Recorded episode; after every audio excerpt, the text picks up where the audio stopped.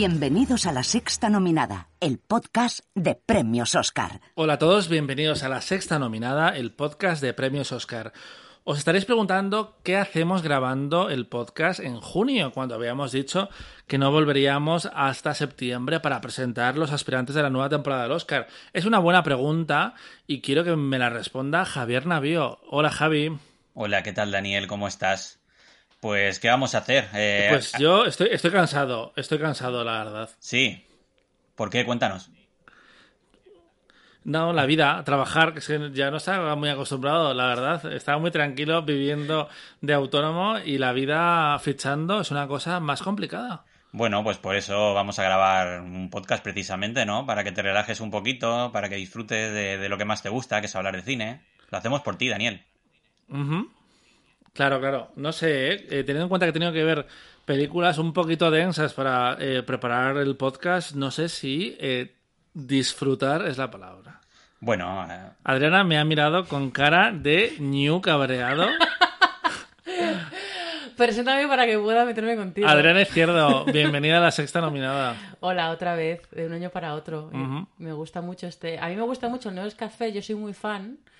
Y a mí esta, esta, esta poca entusiasmo con este evento me sienta mal. Yo es que acabo muy cansado de la carrera a los Oscars y me viene muy bien estos meses de descanso del podcast y un poco de la vida. Pero hablando las semanas siguientes a a los Oscars, del Oscar Fest y todo esto que lo lleva Javi, es una idea de Javi, él me va contando, pues estoy hablando con Adri de estas ideas, como no me interesa. En plan de... Ah. No, no mientas, dijiste, ¿por qué con Adri? No, no, no, Ya lo hicimos el año pasado, pero es como, eh, ok, no me lo cuentes. Pero a, propósito de mi cara de New, realmente hay alguna un poquito más densa, pero es, es, una selección bastante variadita de cosas entretenidas, ligeras, alguna más densa. Alguna un poquito más densa, incluso. Javi, eh, ¿no has invitado a Juan Sanguino, miembro fundador y presentador de este podcast? Eh, no, tú tampoco. Pero vamos, no, sabemos que Juan Sanguino eh, le dices Martín Eden y a lo mejor se piensa que es un jugador de la selección española. O sea, eh, Juan Sanguino no ha, no ha, visto la mitad de las películas que hay aquí y nos, habría dicho que no. Así que directamente. A ver, yo diría que no ha visto ni un tercio, pero es que luego me acusa de que yo grabo el podcast por mi cuenta sin decirle nada y sin avisarle, así que un poquito de por favor. Eh, bueno, Javi, cuéntanos qué es el Oscar Fest para la gente que no sepa lo que es. Pues amigos, llevamos seis años ya, yo creo que ya, yo creo que ya podríais saberlo. Eh, bueno, es este festival que creamos un poco para, reivindicar las películas que, no han estado en los Oscars de ninguna manera, o sea, las películas que se han comido un rosco eh, absoluto. Y como digo, esta es la sexta edición. Y, y nada, pues durante aproximadamente al final nos vamos casi a los dos meses, pues estamos dedicándoles un, post a cada una de ellas. Hacemos este podcast también para comentarlas brevemente, tampoco nos vamos a extender demasiado. Y luego llega la votación, que al final es lo que más le gusta a la gente. Votar las nominaciones entre lo que más les gusta y que es donde estamos ahora mismo, cuando estamos grabando esto. Y luego, pues, los ganadores, que siempre se queda un palmarés muy apañado, ¿no? De hecho, el palmarés de los últimos años coronó a películas como Yo, él y Raquel, La doncella, Madre, Hereditary y Retrato de una mujer en llamas. O sea que hay más eh, emoción, más género, más internacional que en los Oscars.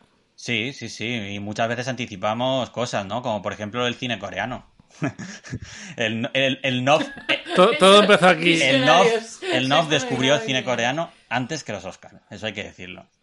Bueno, expliquemos las normas, Javi, de qué tiene que tener una película para estar en el No Oscar Fest. La primera regla es no haber recibido una sola nominación a los Oscars. La segunda. La segunda, pues ser elegibles en los Oscars, porque hay mucha gente que, pedía, pues no sé, el año pasado, por ejemplo, alguno pedía la película de, Polanski.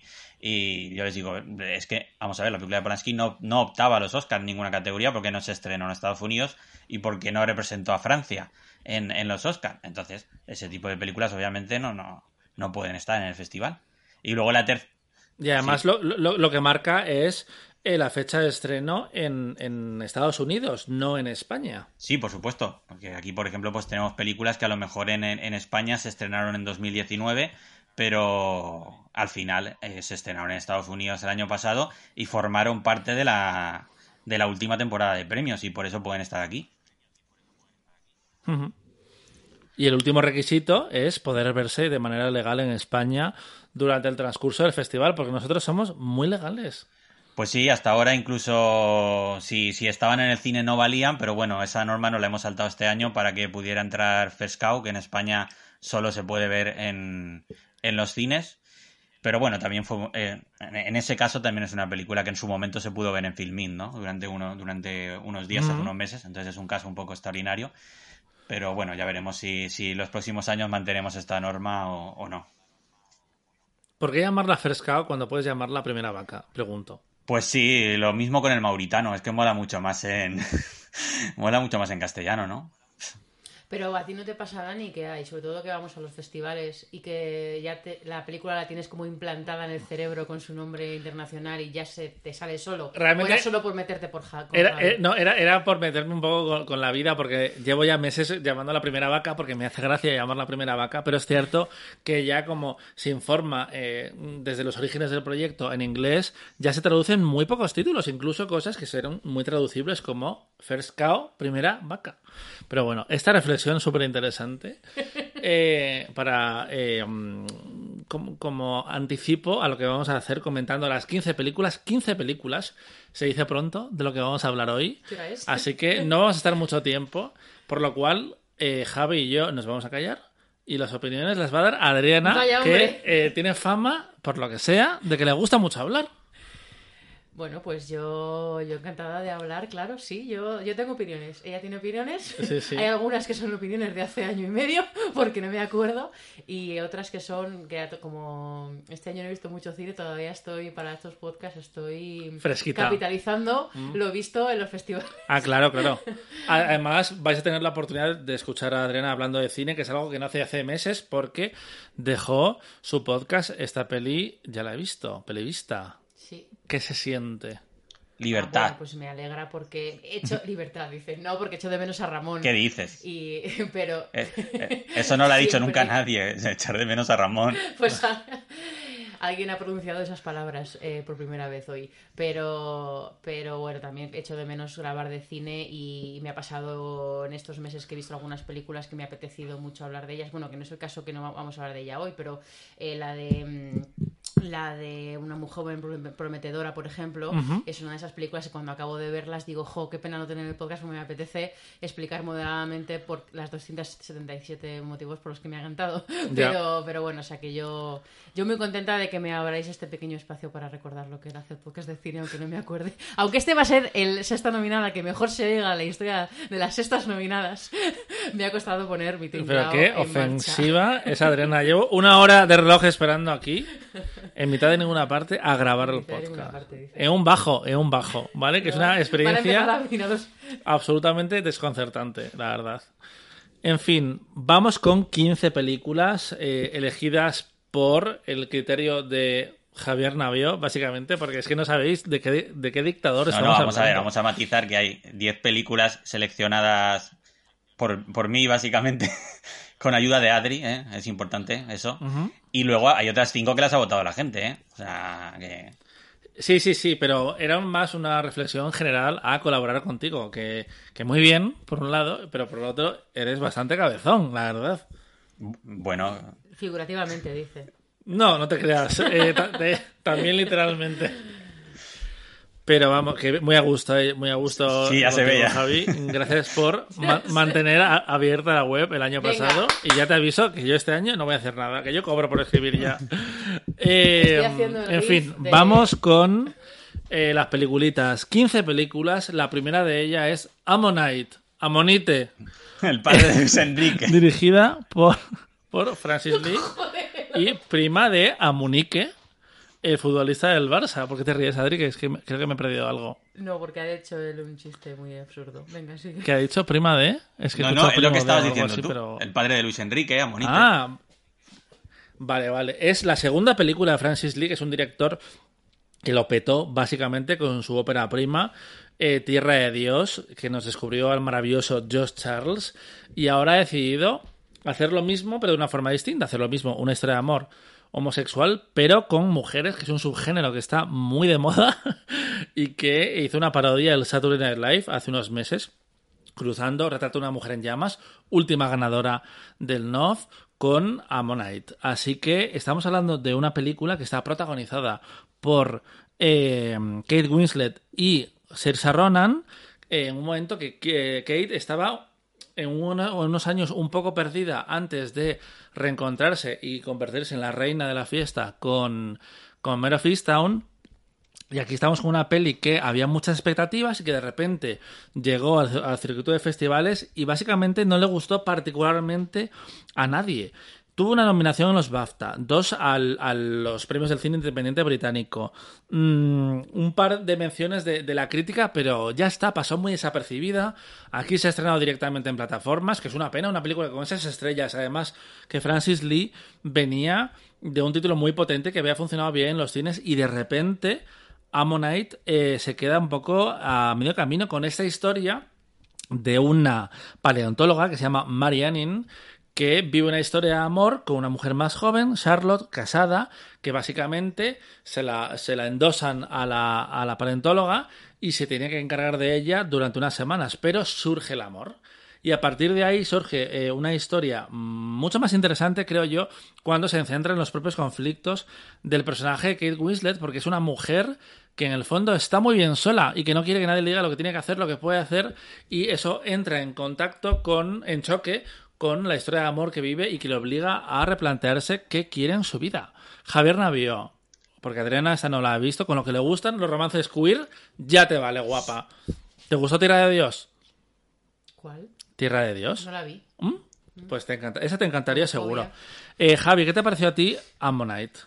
Bueno, yo creo que tiene el problema de llegar después de, de Retrato de una mujer en llamas, que es una película a la que recuerda bastante y yo, sinceramente, mientras la veía, no dejaba de pensar ya no solo en esa película, sino en el sketch que has dicho de Saturday Night Live. Entonces, al final me daba la impresión de estar viendo un poquito la, la spoof movie de Retrato de una mujer en llamas. Eh, pero bueno, ellas dos están muy bien, la verdad. O sea, que solo por ver a Katie a Sirsa y, y ese tiene un par de escenas así, un poquito subidas de tono y tal, y me parece gracioso verlas juntas en la pantalla y en, y en ese tipo de escenas en las que no estamos acostumbrados a ver, sobre todo a, a Sirsa Ronan, ¿no? Eh, entonces creo que es el principal motivo. ¿Estás utilizando el eufemismo para escenas de sexo? Eh, sí, básicamente. Bueno, será porque Kate Winslet no ha hecho escenas de sexo. No, no, no, no, he dicho Sirsa, he dicho Sirsa. No, no, Kate ah, Winslet, no, no, que Winslet tiene sus escenas. De verdad, es que no se puede traer heterosexuales a los podcasts porque te vienen a decir que les ha gustado Monite porque hay escenas de sexo entre dos no, chicas. No se puede hacer esto. Porque es. No. Vamos a ver. ¿Cómo matizo esto? ¿Cómo matizo esto? No, no, en concreto porque son Kate Winslet y Sirsa Ronan y porque las ves en unas escenas en las que yo no esperaba verme las juntas. Entonces de repente tienes eso ahí y eso y, y no tienes Mira, estoy haciendo un facepalm deja de cavar deja de, deja de cavar deja así de que cavar. Vamos a voy a hablar yo un poquito Eh, y realmente le hace bastante daño la comparación con, con. Retrato de una mujer en llamas porque es una película que a mí me parece muy apasionada la Ah, química que tienen, eh, no, no, retrato, la play Selin se llama. Y aquí el propio ambiente deprimente eh, británico en 1800, donde hace un frío horroroso en todo momento, llueve, eh, están rodeadas de piedras y de arena fea en todo momento, como que no, invita a nada. Y eso se acaba trasladando a la relación de las dos mujeres y se queda un poquito ahí en, en mitad de ninguna parte. Pero a mí lo que me interesa, insisto, es el estudio del personaje de Mary Annin y cómo ella eh, se da cuenta que mm, el amor muy bien, pero que el amor consigo misma es todavía más importante. Eh, esa es un poco la lectura que yo hice de la película. Tampoco saqué mucho más.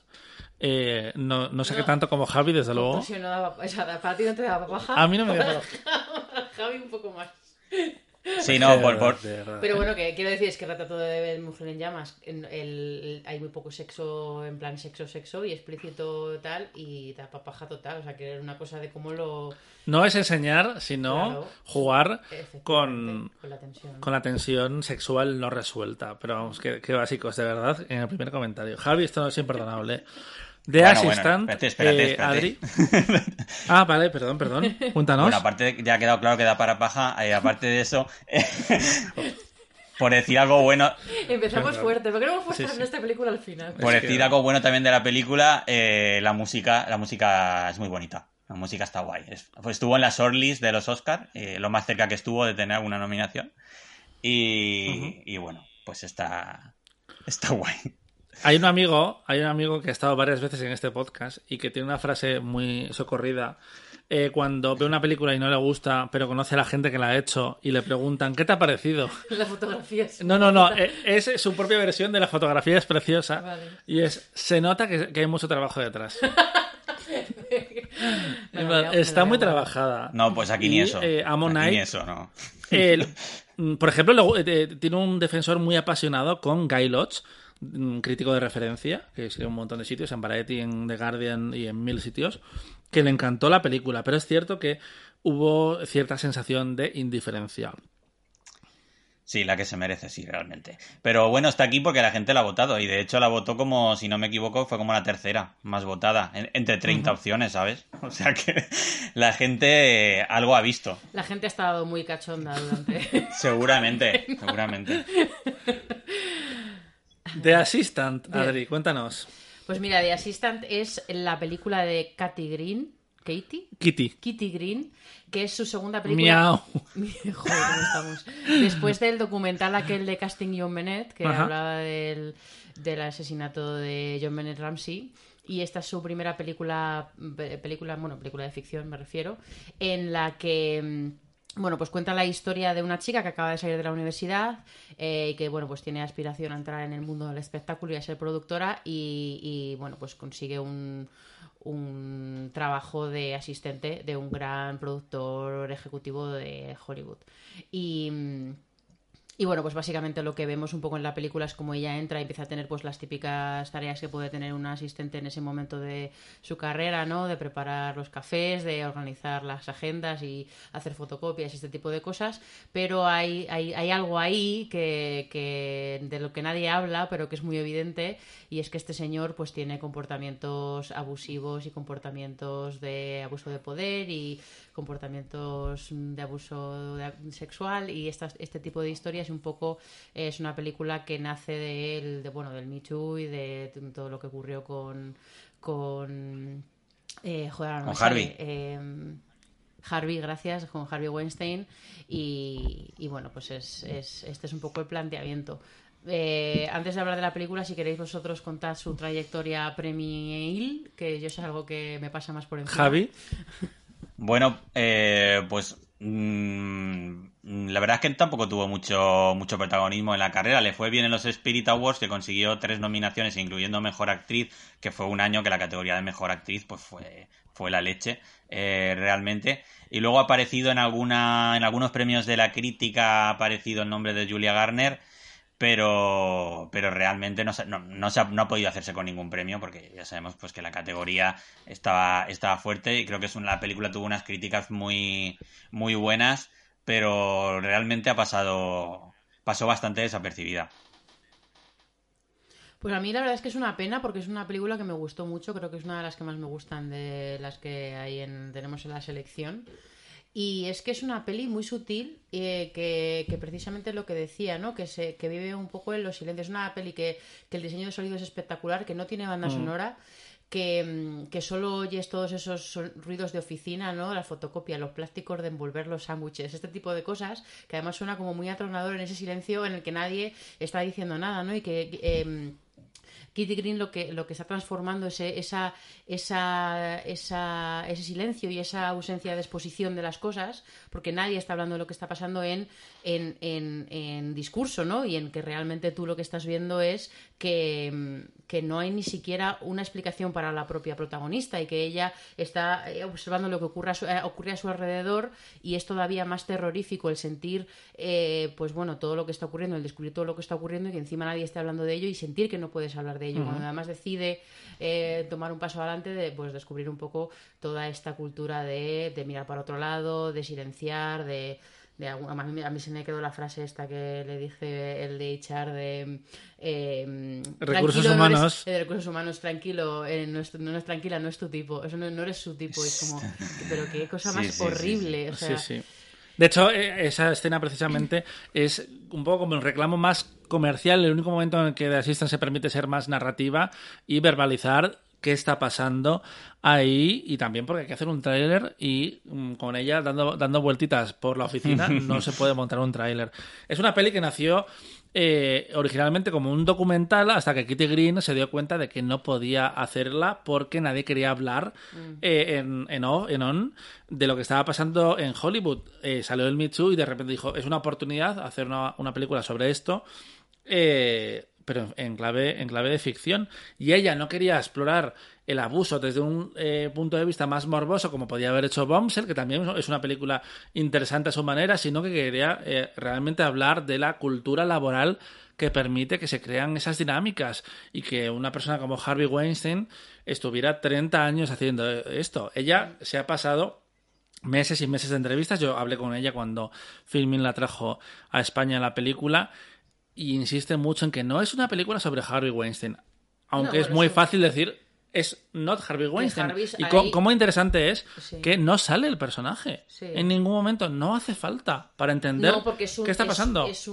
el personaje es un concepto, es el concepto de lo que estás contando, de esa, de esa, de esa amenaza que, está ahí constante y que, y que a mí me, creo que es muy elocuente que sea incorpórea, porque realmente es lo que tú dices, no, no es señalar simplemente a Weinstein, es señalar que esto pasa en diferentes niveles, a nivel Weinstein, a nivel eh, Louis, a nivel muchas, sea, que hay como muchas formas de este tipo. Y de hecho es una cosa eh, muy interesante de la peli, ¿no? Que vive en muchos niveles de, de, permitir este tipo de cultura, porque ella está sufriendo constantemente todo tipo de microagresiones con sus compañeros de trabajo que le, le, obligan a coger llamadas, pues, por la mujer, por ejemplo, del jefe y cosas así, o, o, incluso ya. O cómo, le miran el ordenador por detrás, en plan, mm, esto lo has dicho mal, esto no sé qué. Es como, qué horror, es una cosa en la que participan todos. Incluso la gente que no es tan cómplice es una eh, complicidad descuidada, es, un, es un el no querer prestar atención precisamente porque te interesa no prestar atención y, lo que está hablando es un poco de eso, de esa, de esa cultura rutinaria en la que sea porque miras para otro lado, sea sea porque no eh, pues eso no estás prestando atención o sea porque te estás callando, eh, pues bueno, se, crea esa cultura de, de, permitir que esto pase al final del día, ¿no? Javi, ¿qué te ha parecido de, de Assistant? Bueno, pues nada, comentar eh, eso, que sobre todo es un ejercicio de, tensión continua, que me parece pues espectacular el trabajo de, Julia Garner, que la ves como está sufriendo muchísimo por dentro, pero ya realmente está eh, muy, muy contenida, y cuando explota es en esa escena con, con Matthew McFadden, ¿no? Que es eh, la escena que por la que más se va a recordar la película, y, y ya te digo, a mí ella me me gusta mucho, me gusta mucho en esta película. Irónicamente es también la menos representativa de lo que es de Assistant en, realidad. Pero claro, es lo que, lo que más llama la atención y porque es muy chocante.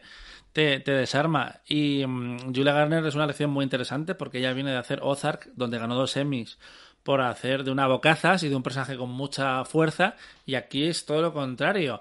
Tienen que ser su cara y gestos mínimos los que te hace de mm, sentir y entender lo que está pasando por la cabeza de Jane, que también es interesante, y nada, es un guiñito muy tonto, pero no creo que sea casual que se llame Jane, Jane Doe, que es el personaje, el nombre que en Estados Unidos asignan a las mujeres que no tienen un nombre concreto, mm. en plan Juan, Nadie, Juan Nadie. Juan Nadie. Y a mí me parece una peli súper interesante, la verdad. Y Kitty Green está apuntada en la lista de nombres a seguir. Pues nada, sigo yo. con sigo con. Uh... Bakurao. Con Bakurao. Esa película de la que no queríais hablar ninguno de los dos. ¿Baku No, no, que me encantó Bakurao, pero que la vi en septiembre de 2019 en San Sebastián. Yo es que la vi en, mayo de 2018. Pues esa...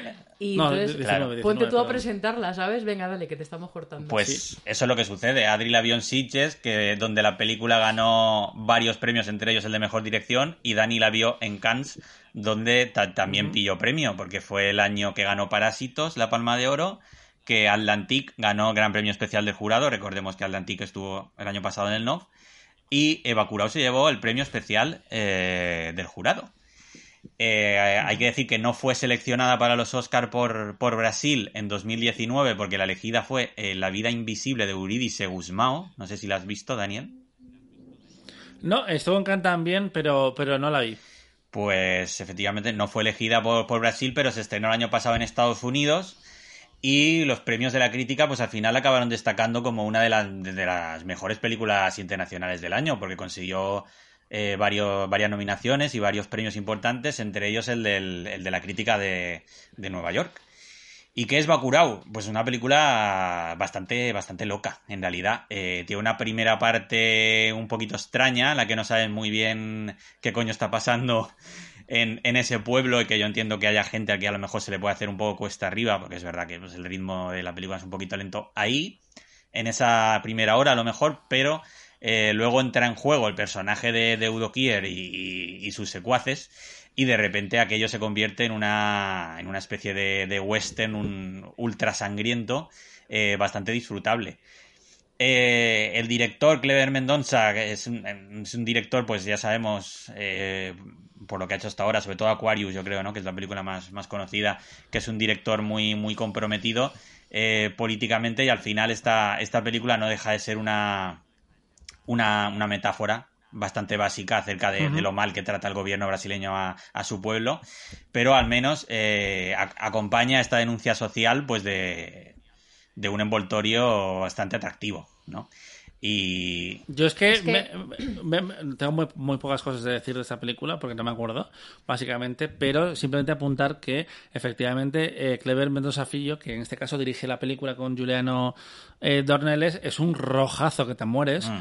Y Doña Clara. A ver, la peli es antiimperialista, sí, sí. anticapitalista, anti todo. Ante todo. Eh, a mí Doña Clara me, me, vuelve absolutamente loco y creo que Sonia Braga debía haber estado nominada al Oscar hace unos cuantos años, pero no la mandaron a los Oscars porque era una película muy incómoda para el gobierno de Brasil. Y con Bacurau pasó exactamente lo mismo. Simplemente ha cambiado la forma de eh, um, transmitir sus preocupaciones. Ha creado una película de género es que es un western. Es un western con, con no iba a decir fantasía, no es fantasía. Sí, pero, sí, sí, tiene su tono que también. ¿eh? distopía. Distopía. Western, pero vamos, que yo lo que me acuerdo básicamente es que Sonia Braga interpretaba a una mujer llamada Domingas, la verdad. eh, eso, y que era una película yo... eh, muy larga al principio no sabías muy bien por dónde va, pero cuando entras estás a tope. Lo que le pasaba a esta peli, que en realidad cuando la ves en conjunto después, eh, como la has disfrutado toda la segunda mitad, no te importa tanto, pero es cierto que tiene un cambio de tono muy loco, que es lo que decía Javi, que empieza una primera mitad en la que estaba más centrada en el pueblo, es muy cotidiana de de, que creo que ya hace, hace muy buen trabajo ¿eh? de, de, construcción de personajes y de, de, de, construirte esos individuos y luego en la segunda mitad es cuando entra, eh, explota un poco más toda la parte más, más de acción y más de del pueblo como conjunto defendiéndose de, de esa amenaza que, que, están recibiendo de fuera. Entonces es un cambio de tono un poco extraño que yo la verdad es que me acuerdo que en su momento salí pensando a mí esto me ha funcionado en Sitges porque yo eh, me pasé la primera mitad sabiendo que ahí se estaba cociendo. Algo tiene que haber algo... para que esta película esté aquí. Efectivamente, aquí, aquí, se, aquí vienen los aplausos. Y efectivamente eh, estás, estás con otra predisposición, pero a lo mejor en otro, en otra, en otro contexto, ver esa primera mitad puedo entender que se haga un poquito más cuesta arriba. Eh, pero bueno, yo recuerdo que a mí me gustó el rollo este, bueno, pues toda la parte rojez del tema y, el punto western, la música de la peli. Yo, yo salí, recuerdo que salí, era las que más me gustó de aquel año de Sitges. Sin... Gustó mucho más en Sitges en otoño que en Cannes, porque en Cannes, a pesar del premio, en la crítica había causado un poco de desconcierto probablemente, porque este tipo de películas no suelen estar en el festival, pero al mismo tiempo también te puedes encontrar con todo tipo de, de películas en Cannes, es lo guay de, ese festival.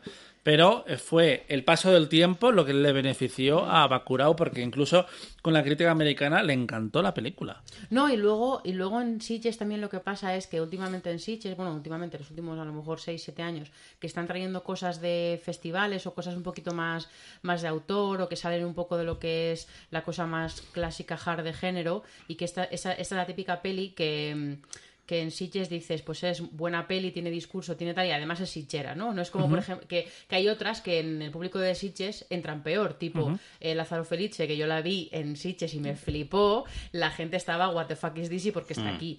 O, bueno, Burning entraba un poquito mejor porque tiene, tiene atmósfera raruna. Pero, y bueno, y, y Lázaro Felice que tiene esta parte de realismo mágico, pero, pero que en realidad son películas que no encajan tanto en lo que la gente espera ver en, en Sitges. Y, y Bakurao sí que tiene lo mejor de los dos mundos. Entonces, claro, ahí yo entiendo que gustara. ¿Algo más que decir de Bakurao? no, que ya estaría, creo. Podemos pasar a la siguiente. Vamos con la cuarta película, que es I Care A Lot, eh, un thriller de eh, Jay Blakeson que es un director que a mí me encantó con una película que vi hace años en la muestra Sci-Fi, también muy loca como es I Care A Lot, que era la desaparición de Alice, Alice Creed, ah, es que es como giro, giro, giro, giro, giro, giro, giro, giro. Eh, Pero funcionaba. Funcionaba, no, no, que yo, me lo pasé genial y con I Care A Lot me lo pasé también fantásticamente, a pesar de que es una película que va de más a menos. Mm. Pero los primeros 20 minutos yo estaba subido a una lámpara eh, y la disfruté muchísimo. Es una película protagonizada por Rosamund Pike y por Peter Dinklage y Eisa González y Diane Waste y Chris Messina. ¿Nos dices todo en IMDb? Todo y... No, estoy... Sí, y, eh, Castan Crew. Castan Crew. Rosamund Pike dio sorpresa absoluta ganando el Globo de Oro a la mejor actriz de comedia. Y mira, ella está increíble, demostrando que los papeles de hija de puta se le dan muy bien. De hecho, yo después de ver esta fue como. Estuve pensando y dije: Rosamund Pike, eh, eh, desquiciada Cinematic Universe. Porque es que de verdad, Rosamund. Que es una pena que Perdida no le ha dado más grandes papeles de los que esperábamos, porque era una mm. interpretación muy impresionante. Mucha gente decía que debería haber ganado ya el Oscar en lugar de, um, de Julianne Moore, el año de Siempre Alice, pero al final Hollywood no le ha dado esos papeles. Y en este caso hace de una mujer, una cabrona, la verdad, que eh, trabaja como tutora legal de ancianos a los que básicamente engaña para eh, quedarse con su dinero y con su... Mm, ¿Cómo se dice? ¿Cuál es la palabra? Pero ¿cuál es la palabra? Lo que ella tiene sobre ellos.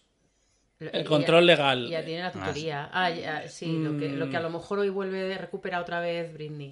Eso, eso mismo. Joder, de verdad. Eh, Mm, estamos perdiendo muchas facultades. Pero eso, eso que no tiene Britney, es lo que ella controla sobre un montón de ancianos a los que explota y de los que se aprovecha. ¿Qué pasa? Eh, se mete con la vieja equivocada, porque Diane Waste está metida eh, con la mafia y con gente, con gente chunga y al final eh, se acaba metiendo en un lío criminal brutal en el que ella demuestra que en el fondo ha nacido para esto. Y eso, es una comedia negra, thriller, un poco de todo, donde hay mucha sorpresa, luego hay un giro al thriller más, más clásico y más predecible que no viene muy bien en la película, pero yo me la pasé, me lo pasé muy bien en todo momento. Adriana me está poniendo cara de que ella no. Que no, yo me lo... A ver, dos cosas. Ya, yo me lo pasé bien, ¿eh? Y es una película que se ve fenomenal, pero sí que es cierto que da rabia que con ese primer acto que tiene, con esas dos protagonistas que molan mogollón, lo bien que las presenta, lo bien que las perfila, lo bien que te están mostrando todo, que luego cada giro que saquen son tropos vistos 357.000 veces, como en serio mafia rusa. Quiero decir, es que, y, no hace más todo el tiempo, o sea, no hace más que sacar giro, giro, giro, y, es lo que dices tú, que con cada giro pierde un poquito de mm. originalidad, y sobre todo que es una peli que es muy hereditaria, de muy heredera de, este, de esta corriente de sintetizador, sangre, o sea, con un poco el neo-noir, este que lo que pasa es que aquí en lugar de ser como John Wick y la de los hermanos Sadie y, y, Drive y todas esas que ocurren de noche, esta ocurre de día.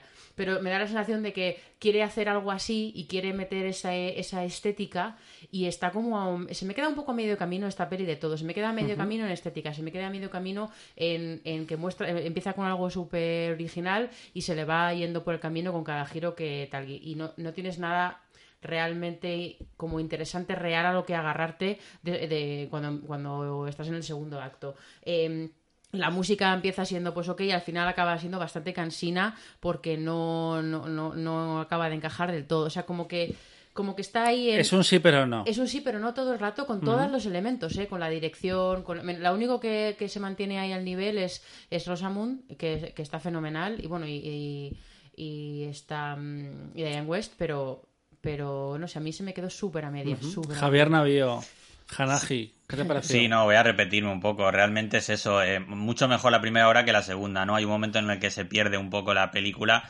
pero bueno, todos los actores están muy bien. Eh, Rosamund se le ve que, que se lo está pasando en grande que, creo que no hemos dicho todavía que ganó el Globo de Oro por esta. Recordar que ganó el Globo de Oro de una manera bastante sorprendente, porque parecía que iba a ser para María Bacalova. Y bueno, los Globos de Oro ya sabemos cómo son. de repente decidieron sacarse esta película un poco de la manga porque no estuvo en más, en más premios, básicamente, solo existió para los Globos.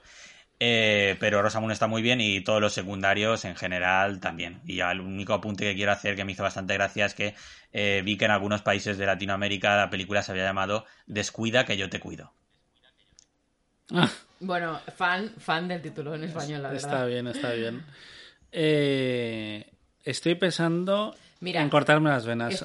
esto, me parece una broma pesada. ¿Cómo le podéis hacer esto a la invitada? ¿Por qué? Explica tú de qué va. Estoy pensando en dejarlo. No, no se puede. Yo es una película que, no he, que no he visto y que no tengo interés en ver, debo confesar. Bueno. Ahora mismo, en mi vida. Estoy pensando en dejarlo. I'm thinking of ending things. Es una nueva película de Charlie Kaufman eh, el señor que necesita ir a terapia. Em, que no, a ver, que a mí me gusta mucho su cine y es un cine con el que conecto mucho y, aquí está en su línea de, de, bueno, pues de narrativa fragmentada, de, de, querer confundir, de querer em, explorar un poco la mente y explorar, ver, yo que sé, los mecanismos de las historias. es como es un señor muy meta a la hora de contar historias y esta no es la excepción. Yo lo único que puedo decir de esta película para introducir de qué va es que hay dos personas. Bueno, la protagonista está en el coche con su novio y lo que tú primero sabes es... Novia, ¿no? El protagonista con su novia. El protagonista... Bueno, para mí la protagonista es ella. Ah, pues di la protagonista. He dicho la protagonista, de verdad. Em, la, la, protagonista femenina está con su, con su novio masculino sentados en un coche de género neutro. Durante 45 minutos. y entonces lo que tú... Eh, eh, es una película que utiliza mucho la voz en off y tú lo que enseguida descubres es que ella está pensando en dejarlo con su novio. Y, pero, pero está camino eh, a, conocer a sus padres y a visitar a conocer a los padres del novio. Y bueno, pues ahí, eh, en esta visita con los padres del novio, es cuando empieza La película. No, no, cuando, cuando empieza la película, efectivamente, a deconstruir no solo la relación, sino la un poco la identidad o la, el, el, momento vital por el que ella está pasando. Y de repente la duda existencial que ella tenía en ese momento, que es lo dejo o no lo dejo con este chico, con el que estoy bien, pero tampoco estoy espectacular, a mi vida está bien, pero tampoco está espectacular, y entonces todo se hace como un poco más grande y al final es una película, pues bueno, de, de, de de, explorar la identidad de ella. Es que está pensando en dejarlo, Adri. Está pensando es que es muy importante porque está pensando en qué hacer con su vida. De verdad. Mira, yo pasó, pasó, porque a mí David Ehrlich me, me, me, me engañó. Vi una crítica que era brutal porque a él le encantó la película. Y sí que es cierto que tiene defensores muy apasionados, pero me hizo mucha gracia cuando llegó a, Netflix, que por otra parte, muy a favor de que Netflix produzca estas películas para el que quiera verlas, yo no, en este caso. Eh, um, y la gente iba comentando en Twitter cómo la veía y cómo la había dejado todo el mundo a una hora. Que generalmente con ese tipo de títulos la gente las ve porque nuestro timeline es muy cinéfilo, pero esta película no entró en la mayoría de espectadores. Javi, ¿tú la has visto? Eh, sí, yo, yo la he sufrido. Eh, pues sí, es una película efectivamente muy, muy divisiva. O sea, hay gente que la pone entre lo mejor del año y, a, mí me pareció eh, de, lo peor.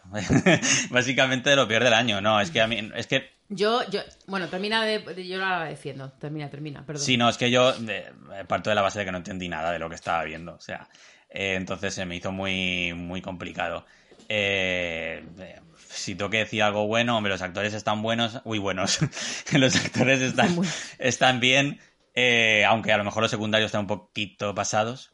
Eh, y la fotografía está muy chula, pero la, fotografía es del tipo que hace las películas de Pavel Pavlikovsky, que ya está nominado al Oscar tanto por Ida como por Cold War, y aquí pues está muy guay. Y bueno, pues es eso, una película que, por ejemplo, a algunas asociaciones de críticos sí que les gustó bastante y te la metían en, en todas las categorías en las que podían, y otros pues la, la ignoraban eh, completamente. Entonces, no sé, Adri que diga algo más bueno de esto.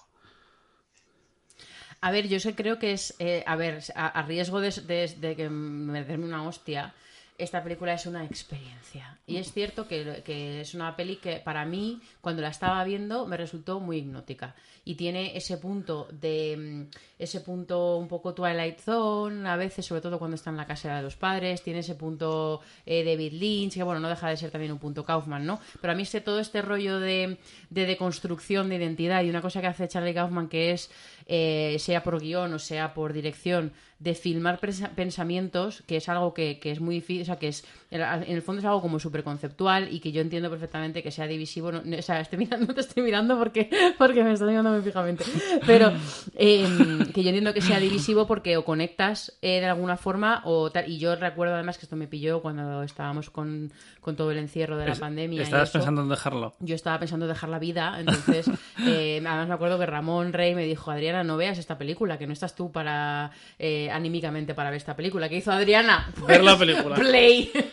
y como me tiró por la ventana después de porque es una peli muy nihilista con la existencia y en el fondo es una peli que de lo que te está hablando es de, de la de, de la incapacidad que tenemos al final del día de vivir mucho en el presente y que vivimos mucho en nuestro pasado y nuestro futuro porque estamos todo el puto día rayándonos como algo con lo que me siento muy identificada como Dani bien sabe que soy de rayada woman y, y entonces yo conecté mucho con eso. Ahora es cierto que hay muchas partes de la película y cosas de que, que a mí me pasaron por encima y yo al final conecta yo conecté con la narración con, la- con el con la película en general, con lo que me está, o sea, como con la narración, y me quedé y conecté con cosas concretas, y eso fue lo que, y así me funcionó a mí, pero hay muchas cosas que no acabé de encajar o que no acabé de entender, pero no me importa, porque lo que quería entender, lo entendí y, me, y me transmitió estas emociones que estoy diciendo, ¿no? Entonces, no sé.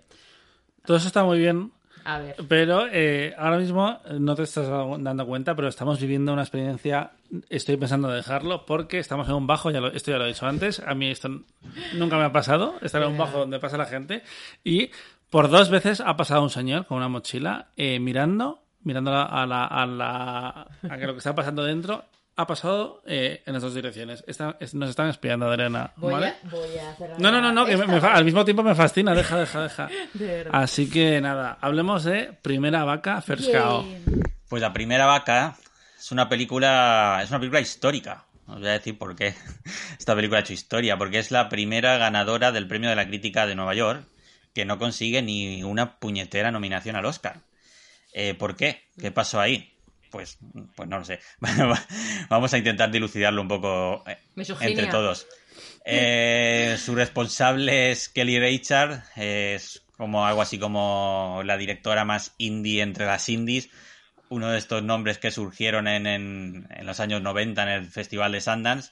Y, y al contrario que otros directores de su generación, ¿no? Como puede ser pues David O. Russell o Kevin Smith o Tarantino, toda esta gente, eh, eh, estos han ido, digamos, evolucionando y han coqueteado con un cine más mainstream, pero en el caso de Richard, pues ha mantenido siempre en un estilo bastante bastante, pers- bastante personal, austero, minimalista, observacional. Eh, sí que es verdad que esta película es un... ¿Por qué lo decís todo como con un rentintín? No, no, no, también te digo, no, no, no, en, en- en defensa de, de la amiga Kelly, que tiene algún tostón en su filmografía tremendo, no, no así First Cow. Eh, que probablemente a ella no le han dado las oportunidades que le han dado a toda esa gente que tú has dicho. No ha ido Hollywood a decirle, toma 30 millones de dólares, haz la película que quieras. No. seguramente. Eh. Y sí que es verdad que, bueno, dentro de lo que es su cine, First Cow es una película más ambiciosa de lo que, de lo Trepidante. que en ella, Es súper de lo que en ella suele ser.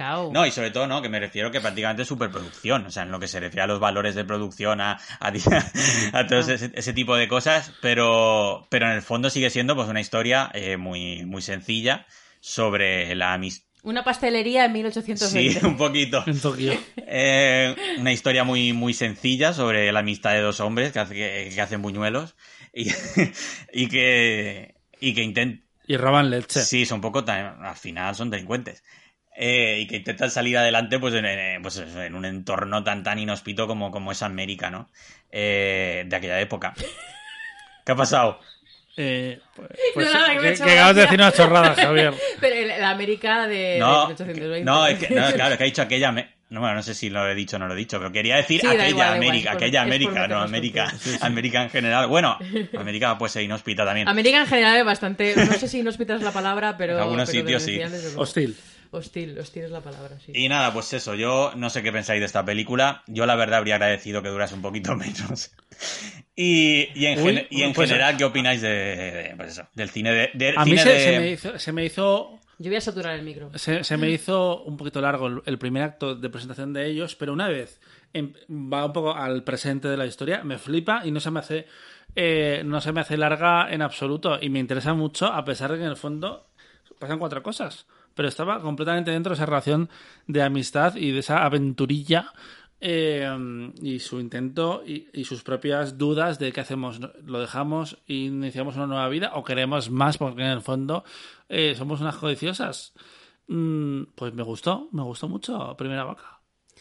A mí es que me encantó, la verdad. Porque es que además aunque, aunque Alejandro Puñonosa se ría de mí porque digo que me gusta el western, y es como, pero si no te gusta el western, sí me gusta el western, me gusta, además que ha habido, hay como una especie de eh, ola de, no sé cómo llamarlo, de neo-western, que coge todos los las, las, cosas que definen al cine western, que es un poco el, el, rollo este de mezclar eh, lo fronterizo y o sea, de mezclar lo, de, lo fundacional de América con lo salvaje de América en lo fronterizo. Y eso es al final como el eje del western no pues es que esta peli estamos acostumbrados además a ver eh, western muy mucho más mucho más tarde eh, pues en, en, en, 1880 o cosas así y este western es como muy muy o sea muy desde el principio de ahí lo de la primera vaca no también eh, que tampoco hay en 1820 todavía no había no hay tantas fotografías de aquella época eh, puedes tener dibujos lo que sea pero bueno que como que la iconografía es muy diferente a lo que estamos acostumbrados en el western normalmente americano eso para empezar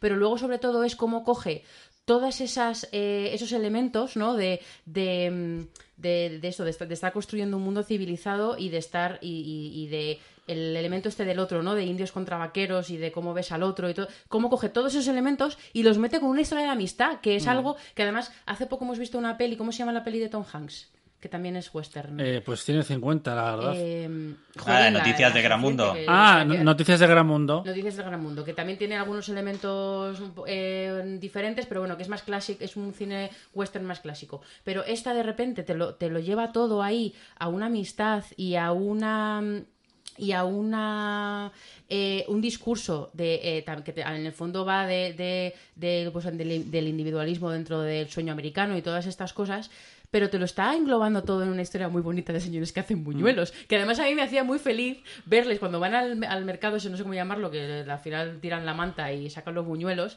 ver a toda esa gente que además que huele, o sea, es que lo hueles desde fuera cuando estás viendo la peli, huelen mal y ves cómo están haciendo los buñuelos con las uñas llenas de mierda, pero ves a toda esa gente en esa situación em, tan chunga y lo felices que les hacen los buñuelos. Es que, me, no sé, a mí la peli me hizo muy feliz, la verdad, y me, y me gusta mucho cómo utiliza todos estos elementos clásicos del western.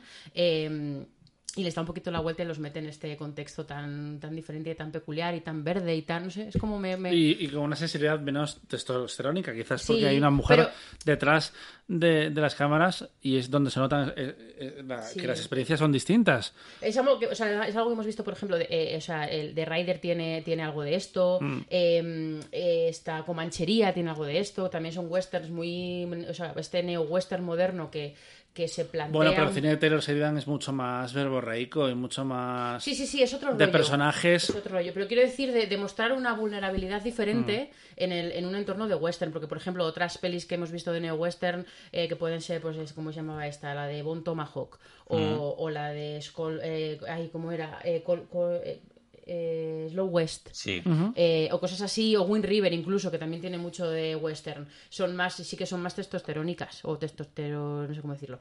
Pero esta tiene ese punto vulnerable ese punto dulce de valga la o sea, valga, como si pun intended con lo de los buñuelos que, le, hace, le hace especial. Y ya hasta aquí mi mi saturación de micro. Sí. Javi no, bueno, ya he dado mi, ya he dado mi opinión un poco, ¿no? Eh, la película es muy bonita, o sea, no, eso no se puede negar. Me gusta... Eh, se nota que hay mucho trabajo detrás. como mi abuela. Hay mucho trabajo detrás, sí, realmente. Y me gusta el final y cómo rima con el principio, ¿no? Eso, eso sí que me gustó. Eh, pero luego ya digo que lo que es el visionado a mí se me hizo un poquito cuesta arriba. ¿Qué quieres que te diga? Lo, lo siento mucho. A ver, yo la, la, había, la he visto de las últimas y se me ha hecho más cuesta arriba otras, la verdad, desde luego. Yo que con ese I've You final me deshidraté vivísima. Sí, Sí. y, y eso que antes de empezar a grabar eh, estábamos hablando de Luca, Hmm. de todo lo que se ha hablado de si es una alegoría de la experiencia gay en una película para todos los públicos.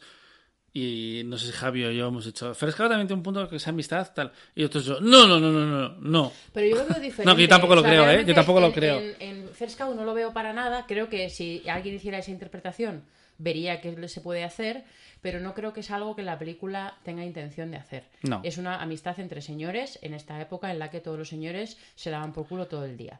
Pero ¿Cómo? perdón, ¿Qué? ¿Cómo? más, eh, estado- ¿Qué? Ha estado más elegido lo de dar por culo. Quiero decir, se, se fastidiaban los unos a los Ah. otros. Eh, eh, evidentemente es Eh, una perdón, elección perdón. Ha sido una de muy mala palabras, de palabras. palabras interesante. Perdón, perdón. Pero Luca, sí que es verdad que aunque yo lo que veo ahí es una amistad de verano, de descubrir tus primeros amigos y gente, o sea, no lo sé, como que la veo más en ese sentido, sí que me parece que al final te está hablando de una experiencia queer en general y de, de- de ser diferente y de ser el bicho raro y te lo puedes llevar por, por, por la experiencia homosexual. em, en la cultura hetero hegemónica y, o te lo puedes llevar a eras el friki de- o sea que no, no comparemos una experiencia con la Y otra. Frescado no va por ahí. Y Frescao no va por ahí. No. Entonces, no sé. Y a, y a Luca tiene detalles que a mí sí me parece que va por ahí. La- las, las abuelas, no quiero spoilear, pero lo dejaremos en las abuelas que comen helado. O sea, tiene como detallitos que para mí sí Que sí, que sí sí. que están contando cosas así. Mm. Y Frescao para nada tiene esos, esos elementos. Frescado es, los hombres heterosexuales también tienen sentimientos, incluso en un mundo tan hostil en el que no hay leche. Es que es un entorno Bueno. Es que, muy o sea, complicado. no me hagas- o sea, a ver, es que Adriana, hablamos de Mi peor pesadilla A ver, como fan de la leche fresca. Ay, Es vivir en un mundo en que no haya leche. Me muero. Adriana está loca por la leche. me muero. En fin, vamos a cambiar mío. tema. Sí, Con- que de la leche. el- Sí, sí. El hombre invisible, la película de Lee Wannell, que si no me equivoco es la, la producción más grande que tenemos este año en el Oscar Fest. Es una de las últimas películas que vimos antes de que llegara el COVID en febrero o marzo de 2020. Y es una peli que ha estado presente en premios de montaje, de efectos visuales, en, el circuito de la crítica y que bien podría haber dado una nominación, yo que sea un Globo de Oro, a un SAG, a Elizabeth Moss, que está increíble una vez más. Una de las tres mejores act- actrices de su generación, probablemente, en el papel de una peli que es súper inteligente, porque como tantas veces ha hecho el cine de género, que se utiliza para hablar de las cosas más mundanas y más dramáticas y más eh, realistas que pasan en el mundo, simplemente se, utiliza mm, un género más comercial para contar estas historias, pues básicamente está hablando de una mujer que ha sido maltratada y cómo eh, su, su expareja, su pareja, se convierte en ese fantasma, en ese hombre invisible del que nunca se puede eh, llegar a despegar. Y de eso va el hombre invisible, básicamente, y además lo hace en una película, Y además en, en tiene un thriller absolutamente maravilloso, donde Sí. aparte hay, no sé si vas a ir por la tecnología, con el traje o no. No, no, ya no eso, sino Ah, vale. que además tienes el siguiente, el siguiente nivel de la alegoría de lo del hom- la del hombre maltratador. Y es que además ella también la tratan de loca cuando intenta Sí, claro, claro. O sea, como que La luz de gas, bien- la luz de gas. La luz de gas aprovecha muy bien todos los elementos del género para darles la vuelta y convertirlos en elementos del discurso. Que... Sí, sí, sí. Y es una película muy política y al mismo tiempo es 100% Hollywood. Yo vibré absolutamente y, y- y me lo pasé me lo pasé genial y de hecho creo que la puse en el top 10 de mis pelis favoritas de 2020, pero porque es eso, es muchas películas a la vez y triunfa en todos sus frentes. Javier Navío.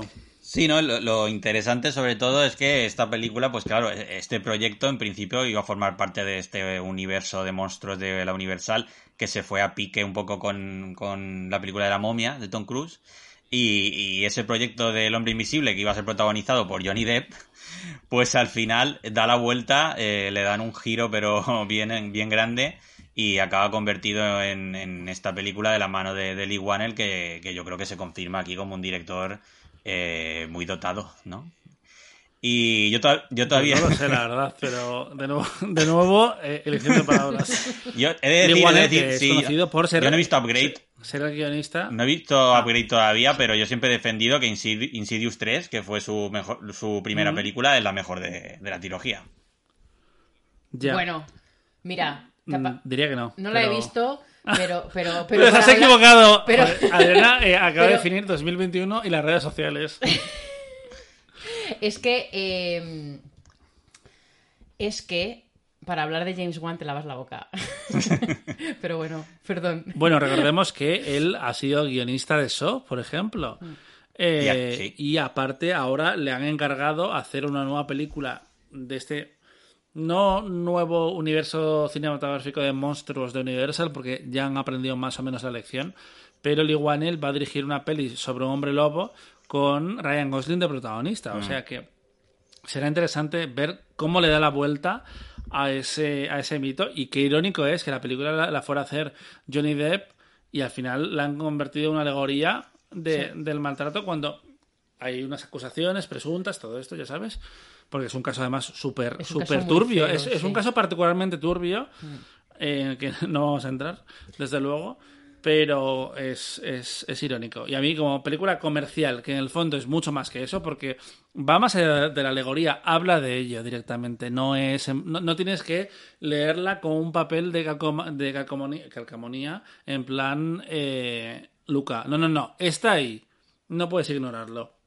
Y luego. No, a mí me gusta mucho porque en, este, en esta ola que hemos visto de terror, un poco en este sentido, ¿no? De, yo que sé, Crudo o, o Telma o o La Bruja o estas, o, Babadook, ¿no? Que, eh, tienen estas alegorías tan potentes, pero son, bueno, Babadook a lo mejor un poco más, pero... El terror elevado. El terror elevado que no... no, no, no, o sea, en, esto, en este foro no se acepta esta, esta tal, pero... Em, este tipo de terror que efectivamente sí tiene otra a lo mejor otras ínfulas o otras o va por otra no lo sé va por otra vía simplemente otra vía creativa y otra vía autoral pero a mí me parece, pues eso, que el, hombre invisible al final te está haciendo lo que tú decides, Dani, te está haciendo una película de terror, que además todo el último acto sí que cae en lugares más comunes y eso. Que, me, que, me, los como todos. los comes todísimos, que, sí, que sí. Y es súper entretenida y tal, y además no es, es lo que estabas yo creo diciendo tú, ¿no? Que te he cortado, que, además no es que sea simplemente una alegoría, no es que, o sea, es que realmente quiere hablar de ello, no está, no es una excusa, no vamos a meter aquí el, el discursito porque nos va a venir bien, no, no, no, no, o sea, realmente quieren hablar de ello y quieren aprovecharlo bien y lo explotan y lo llevan hasta las últimas consecuencias sin perder la, la, cualidad de, de, cine mega entretenido de terror, o sea que, en fin, yo la gocé muchísimo, la verdad. Sí, no, luego decir que tiene dos de las escenas más impactantes del año, probablemente. Una es la del restaurante, que yo creo que nos deja a todos con, el culo torcido. Y, la otra es cuando aparece Aldis Hodge en, camiseta de tirantes, ¿no? Que dices, pero. Bueno, es pero dices, ¿qué dices, ¿esto qué es? Es muy fuerte, es muy fuerte.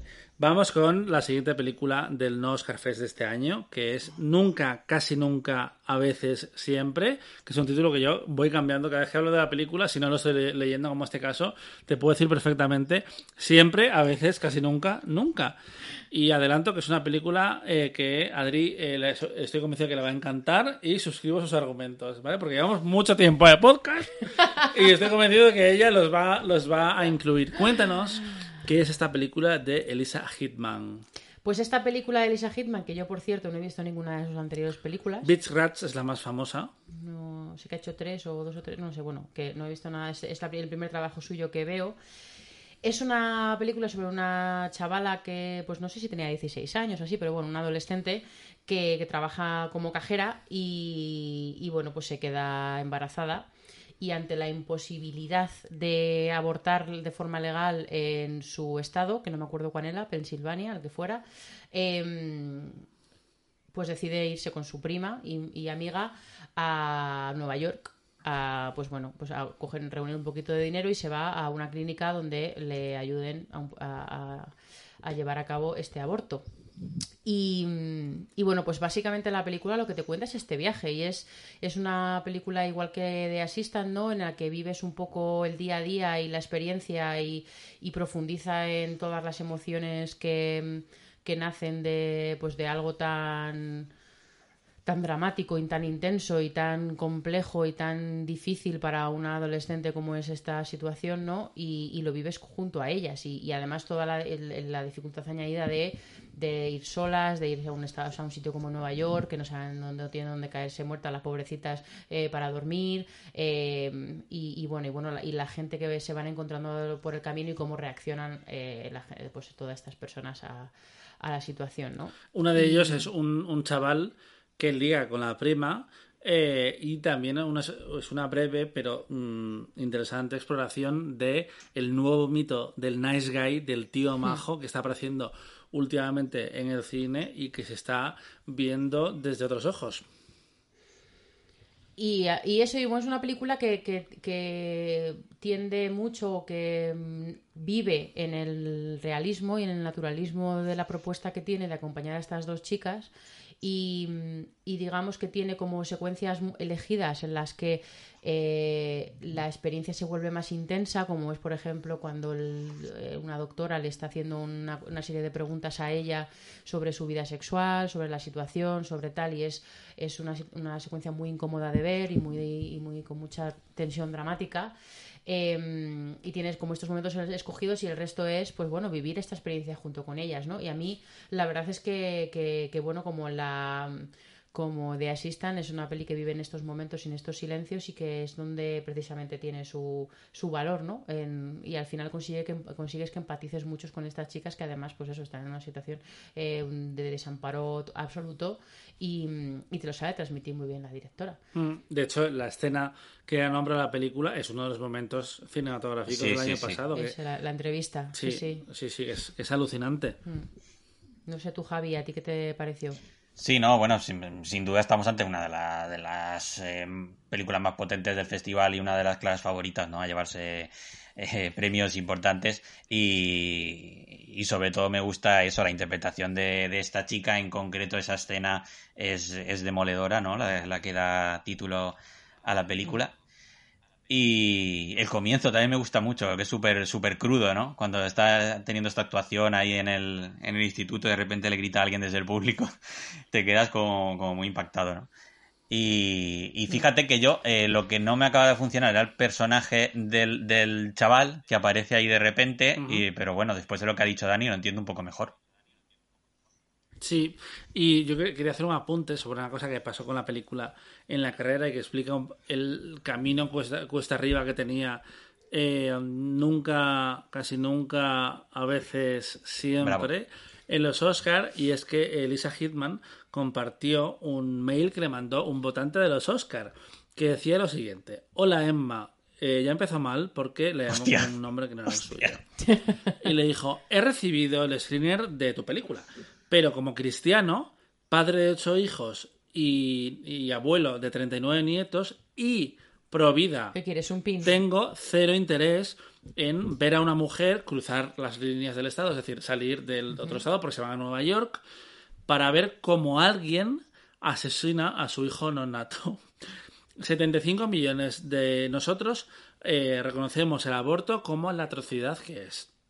No hay nada heroico en ver a una mujer, a una madre, eh, trabajar tanto para matar a su hijo. Piénselo.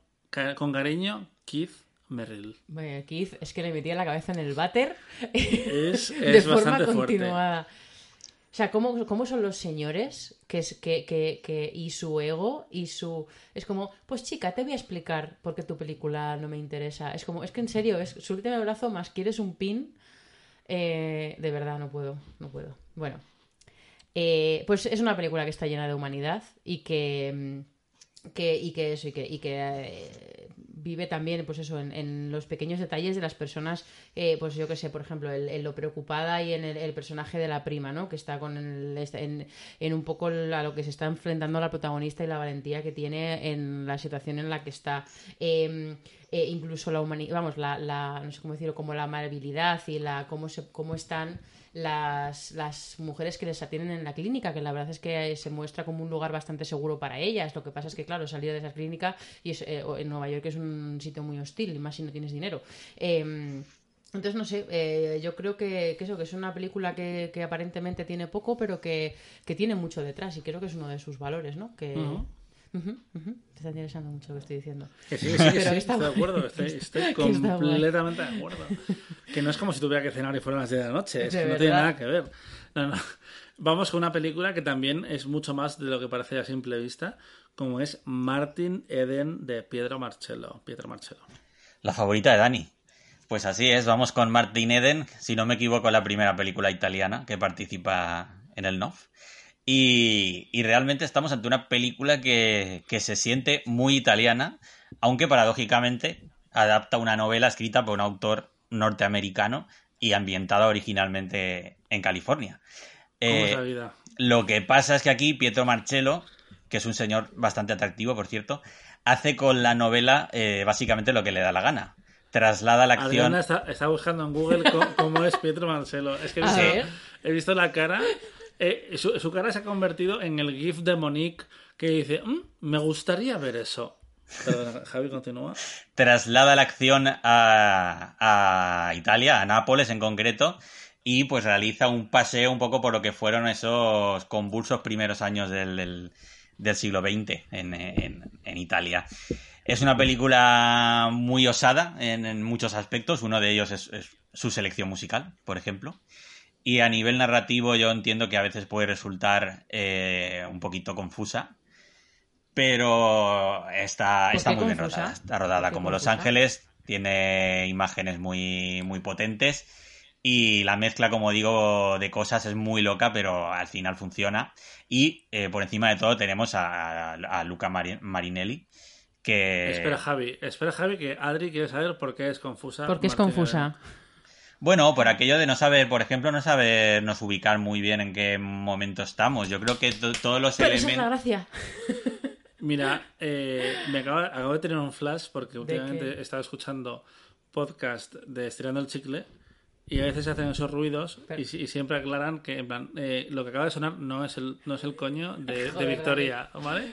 lo que acaba de sonar no es el coño de Adriana, que lo Son mis manos haciendo efusivamente así.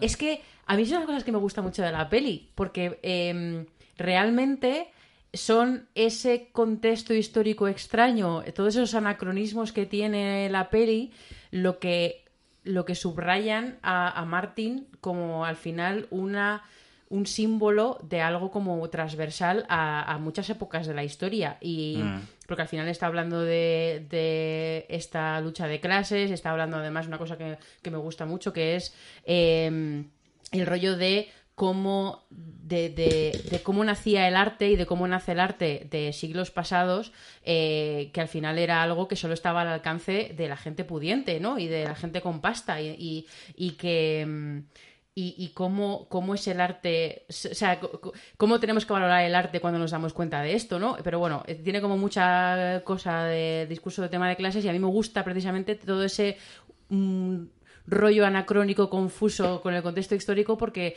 porque subraya que es algo que es atemporal básicamente a la existencia. Y los recursos, el cambio de la fotografía. Eh, a mí me hace gracia este rollo de, a ver, que eres muy listo, pero vete al colegio, ¿vale? Sí. si quieres hacer algo, Yo la, le puse en uno de mis me, reviews, puse eh, señor tío bueno irritante, aprende a leer y se vuelve todavía más tío bueno y más irritante. Que es la, el resumen de la película. Y la moraleja también es como, hijo, eras mucho más feliz cuando eres un ignorante. La ignorancia y la felicidad. es que es totalmente el rollo. Es que eh, esto de formarse y crearte una personalidad y una, una ambición, unos intereses, te arruina la vida. Hmm. Así que no lo hagáis, sed mediocres y vais a vivir mucho más tranquilos eh, que eh, Martin Eden, porque el pobre está desquiciado, que además al final se le queman las mechas rubias. al final está en plan We Live in a Society, es el Joker del neorealismo italiano. Siendo un chulazo espectacular, porque es un señor que, tiene una planta que, de dónde sale Luca Marinelli, ganador de la Copa Volpi en el Festival de Venecia que es uno de los premios que tuvo la película. También estuvo nominada en los EFA, Mejor Película. Se llevó el premio Platform de, Toronto, que es una sección de cine de autor que elige 10 películas pero que tiene muy buen ojo. Por ejemplo, también salió de ahí Moonlight, salió Sound of, Metal, cuando no eran películas que no eran nada. Eh, está muy bien, Platform en, Toronto. Y, nada, curiosamente, en Italia no funcionó particularmente, tuvo 11 nominaciones a los David y Donatello, pero solo ganó el guion, que era una adaptación. Así que eh, a mí me parece poquito aburrida, ¿vale? Yo esta la vi en Venecia. Vale que no es Forrest Gump, que tiene un poco, o sea, pero, pero no sé, a mí me... Nada es Forrest Gump, la verdad. La vi que me entró fenomenal, fenomenal, ritmo. Ya. Pero bien, bien, bien. Pues aburrida, pero, pero pues, la moraleja, la moraleja, no aprendas nada. no aprendas nada, no aprendas nada porque vas a ser infeliz. Eh, y nada, eso es todo. La Llorona. Llamen a la ambulancia. ¿Cuál? Llamen a la ambulancia. Ah, Joder. Eh, la Llorona de Jairo Bustamante, que a mí me parece un director maravilloso, con una carrera que todavía está empezando desde Guatemala y que le conocimos gracias a X-Canul, que es una película que se presentó en, en Berlín, que estuvo también en San Sebastián. Creo que la mandaron a los Oscars, no estoy seguro, debería haber estado nominada en ese caso, no lo estuvo. Y también hizo Temblores, eh, hablando de un hombre homosexual que su vida se va a tomar por el culo cuando su, vida, su familia descubre que es gay y lo obligan a, a renunciar a todo lo que representa su Digna vida. miembro de mi lista, me cago en Dios. ¿De qué? Oh, pues sí, cierto, cierto. Mm, es cadena es una ordinaria, no sé si lo sabéis, pero... Bueno, yo solo... hay un montón de pelis que hablan de eh, con, respecto a la homosexualidad y a muchas cosas de la vida, el cristianismo es una mierda. Yo lo siento mucho. No quiero y en el caso de Temblores, que es una, es una pena eh, que no tuviera más, más eco, porque las dos se estrenaron el mismo año. Fue La Llorona la que se ha llevado los titulares, pero hace algo que comentábamos en el caso de, de El hombre invisible, pero de una forma mucho más esotérica, que es que utiliza el cine de fantasmas, las convenciones que arrastramos desde hace 100 años con estas películas para contar la historia de los fantasmas de un país y de un monstruo al que ahora eh, le piden que dé la cara por los, los pecados y los crímenes que cometió en nombre de su país y en nombre de una dictadura que ya no está, pero que no se ha superado del todo. Y básicamente es eso, es una peli, es un drama, pero contado como si fuera una película de, de terror. Sí, Dani, ¿tú llegaste a ver Under the Shadow? Esta película... No, no he visto Under the Shadow. Pues no sé qué piensas tú, Javi, pero a mí Under the Shadow me, gustó más, porque a mí lo que me pasa con La Llorona es que se me queda un poco a medias y que hemos visto últimamente más películas como esta, eh, pues eso, yo que sé, La Bruja, cosas así, que, que te hablan de este tipo de cosas, en, que utilizan los códigos del terror para hacer cine social o para hacer una, un discurso eh, o lo que sea, ¿no? O, hablarte de, bueno, de lo que estamos hablando, ¿no? Pero digamos que a mí se me queda me parece que no tiene tercer acto. O sea es una película que vive en un segundo acto que no que es muy anticlimática para mí mm. cuando que, está todo esa atmósfera pero no llega a explotarla del todo. El tema de, los fantasmas y de las fantasmas y de, la fantasma y de la llorona y como que no me parece que tiene clímax no sé. Sí, yo pienso, pienso un poco lo mismo, sí. O sea, plantea una mezcla interesante entre lo que es el cine, cine político y el cine de terror, que tampoco es novedosa del todo, porque ya hemos nombrado Under the Shadow, que es otra película que, hmm. estuvo en el NOF, básicamente porque Emilio Domenech se empeñó en que tenía que estar. Eh, pero no acaba de. Sí, no acaba de explotar ninguna de, esas dos facetas. Aún así, la película gustó un montón. Eh, decía Dani antes que si había sido. Se había estado en los Oscars, sí, estuvo en, la, estuvo en las Orlis de, de los Oscars y, estuvo nominado. No, hablaba, de Scanul Javi, pero en el caso de La Llorona se quedó muy, ah. muy cerca. Estuvo nominada a los Globos de Oro y estuvo un montón de premios entre el quinteto finalista. Y es que no sé si el hype me jugó mala pasada aquí, pero es que me, me dejó un poco... Me. A mí es la que menos me gusta de Bustamante, la verdad. Sí, sí, a mí Temblores me gustó muchísimo más. Y mm, no sé. A mí no soy un Superman, me gusta más. Adriana, no, no he entendido tu chiste, pero no pasa nada, porque no hay que celebrar. Yo, eh, que conste que he pensado también hacer un chiste de David Bustamante, pero he decidido no hacerlo y Javi lo ha hecho en mi lugar.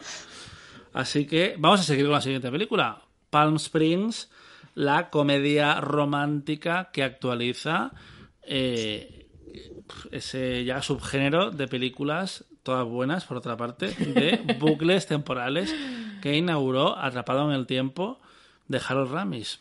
No se puede hacer una película de bucles temporales. Es que mal, no hay ¿verdad? mala, es que no hay una mala.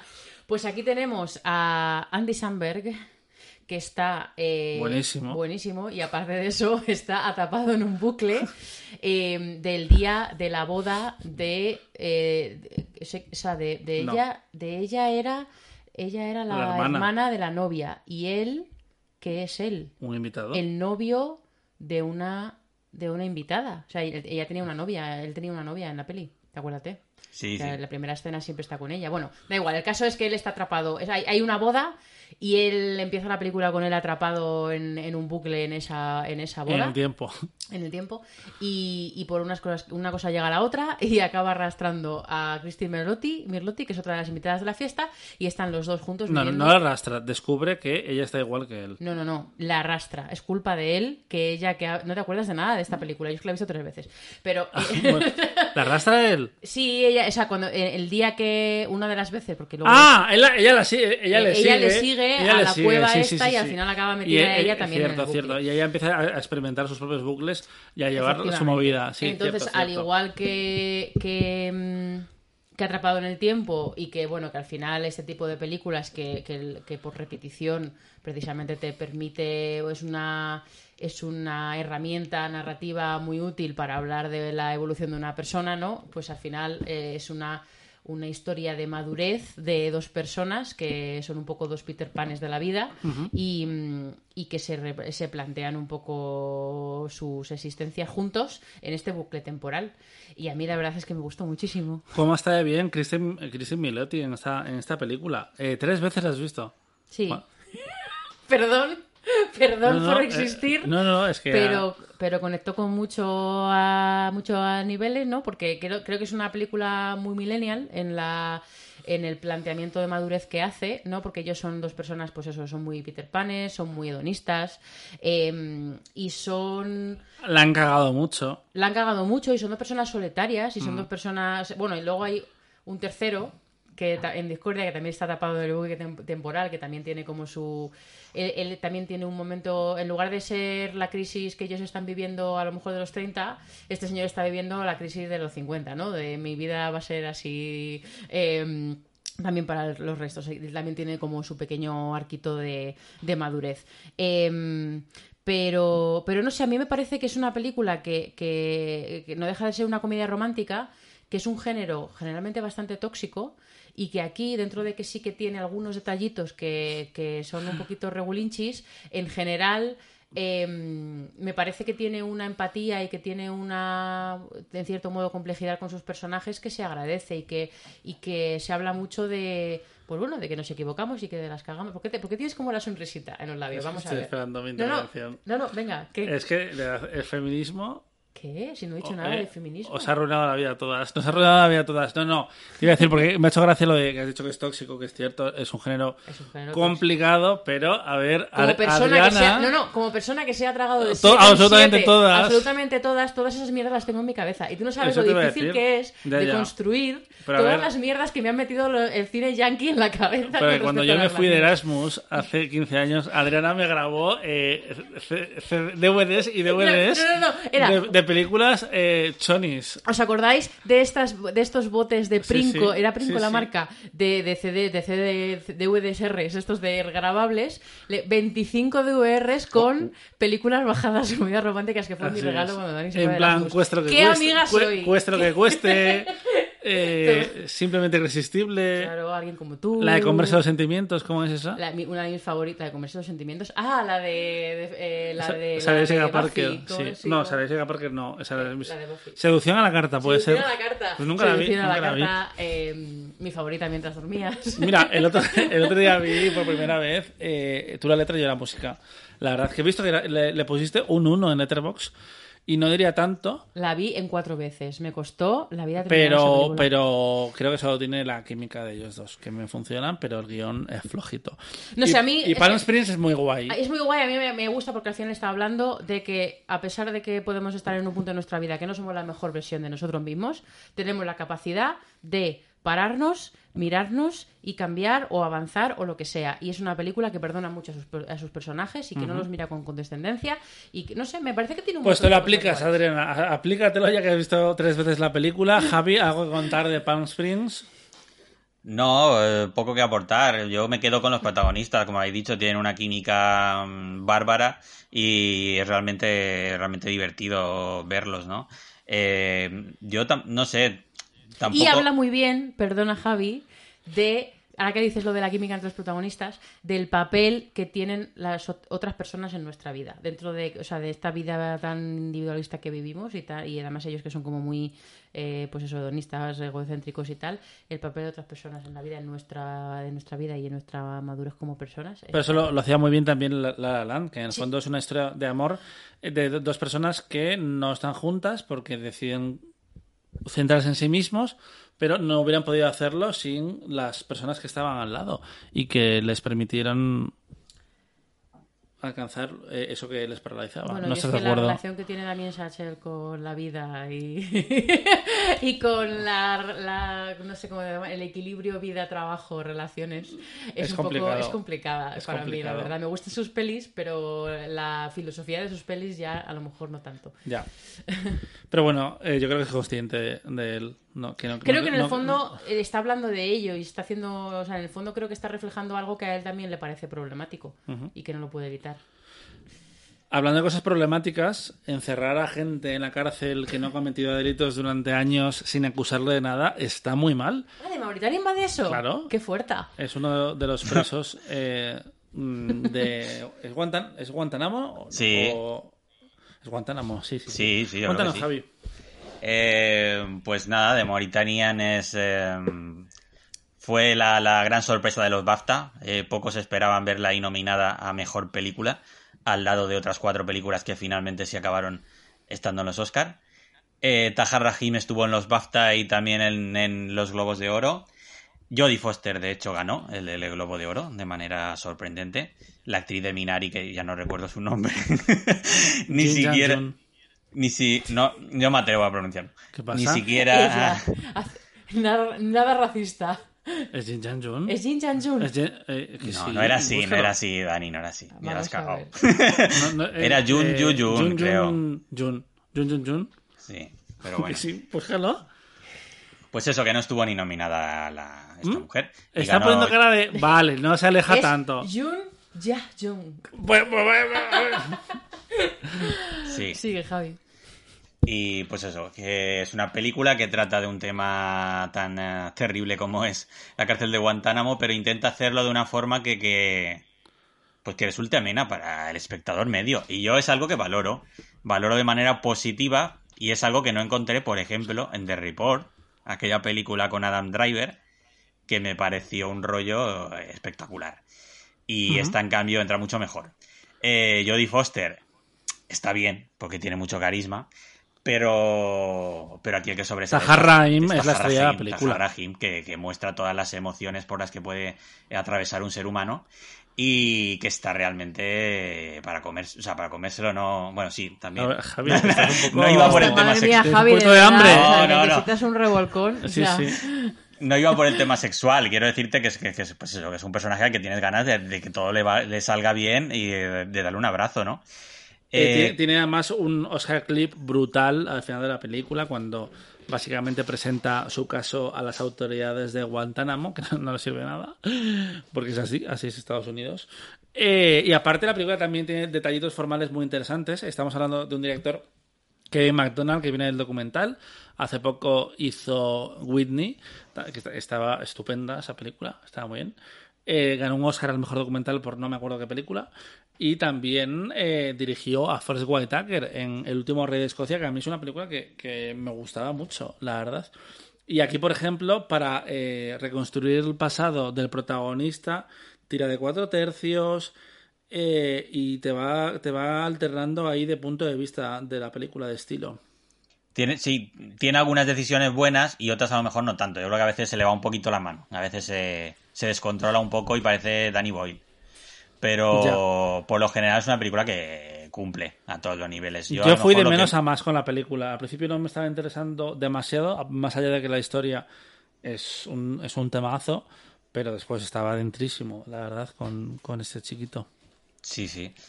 Y lo único que a lo mejor me flojea un poco es el personaje de, de Benedicto, que... Sí, que es muy funcional, podría ser cualquiera. Sí, tampoco aporta mucho, porque al final es como que se, no sé, se aparta un poco, ¿no? Entonces dices, bueno, ¿y este personaje aquí? Pero bueno.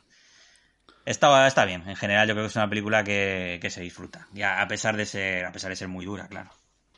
Y tiene algo como muy clásico, pero al mismo tiempo formalmente no lo es tanto. Adriana, por favor, eh, que estoy haciendo un podcast, deja de intentar desconcentrarme, ¿vale? Eh, está bien, está bien. Mauritanian es muy noventas, en el mejor sentido de la palabra. Vamos con una película y hora y media de podcast, así que um, Marco Marí, mucho texto. ¿Vale? Es mi resumen para esta película de ¿Sabes por qué Sam no la he Levinson. visto? Porque no quiero que Sam Levinson me decepcione, que sus dos anteriores trabajos me han gustado mucho. Yo creo, que te, yo creo que te puede interesar la peli. Eh, para que no los que no hayáis visto Malcolm y Marie, una película rodada en secreto durante la pandemia, después de cancelar el rodaje de Euforia. Eh, básicamente Zendaya y, Sam decían, "Mm, hagamos una película, estamos aburridos. Y hicieron esto. Y se lo vendieron después a, a Netflix despu- eh, de- después de hacer Puja. Y es una historia sobre lo que pasa en una noche en la vida de una pareja que es un director de cine, John David Washington, y su pareja, que es una eh, adicta en recuperación, aspirante actriz, Zendaya, Zendaya es, es encasillada. adicta en recuperación, aspirante actriz y eh, musa de la historia que ha inspirado la película que ha dirigido John David Washington. ¿Qué pasa esa noche que tiene de especial? Pues que ellos están volviendo de la premier de la película y mientras esperan a que salgan las primeras críticas, que eso es mentira porque eh, el embargo saldría una semana, dos semanas después, pero bueno, es una película, no pasa nada. Ellos están eh, toda la noche gritándose, ¿vale? Básicamente, y discuten sobre su relación, sobre eh, quién es el verdadero autor de las historias que se cuentan, sobre el papel de la crítica en la industria, en las industrias culturales y particularmente en la del cine, etc, etc, etc. Hablan de muchas cosas todo el tiempo. Es una película que dura 100 minutos, que está rodada como si fuera un anuncio de colonia. La verdad es muy bonito, en blanco y negro. También tiene ese puntito, ese puntito eh, de drama de los 70 que está volviendo eh, ahora mismo. Y es una película, a mí me parece hiper disfrutable y al mismo tiempo entiendo a toda esa gente que está completamente irritada y que, que hace como el gif de, de Ross de "Mm, baja el volumen, cariño. ¿Vale? Eh, Marco y Marí, ¿qué te pareció a ti, Javi? Bueno, es, es verdad que la película pues puede resultar un poco antipática, a lo mejor pues por el personaje de, John David Washington sobre todo y algunas reflexiones que hace Sam Levinson que a lo mejor no son del todo inspiradas, pero lo que está fuera de toda duda es pues algunos aspectos como yo creo que la puesta en escena pues, está, está muy bien, la fotografía y sobre todo Zendaya, ¿no? Yo recuerdo que cuando vimos la película la categoría de, de- Sí, de sí. actriz en los Oscar todavía estaba bastante abierta y nos planteamos ya no solo que estuviera nominada, sino que pudiera incluso, incluso ganar, porque realmente eh, está brutal, pero bueno, es un, es un poquito pronto para ella y al final la película es eso, pues tampoco ha tenido tampoco ha tenido muchos muchos adeptos. No, de dirección hay una cosa que me interesa mucho, mucho en Marco y Marí y es que está rodada literalmente como si fuera un eh, combate de boxeo. Solo que en este caso son combates dialécticos entre una pareja que se tiene mucho rencor mutuamente y lo subraya tanto el propio Levinson que te hace impases musicales en la película porque también es una película muy teatral, muy encerrada en, en una casa mm, lujosísima eh, y si no sería como muy asfixiante.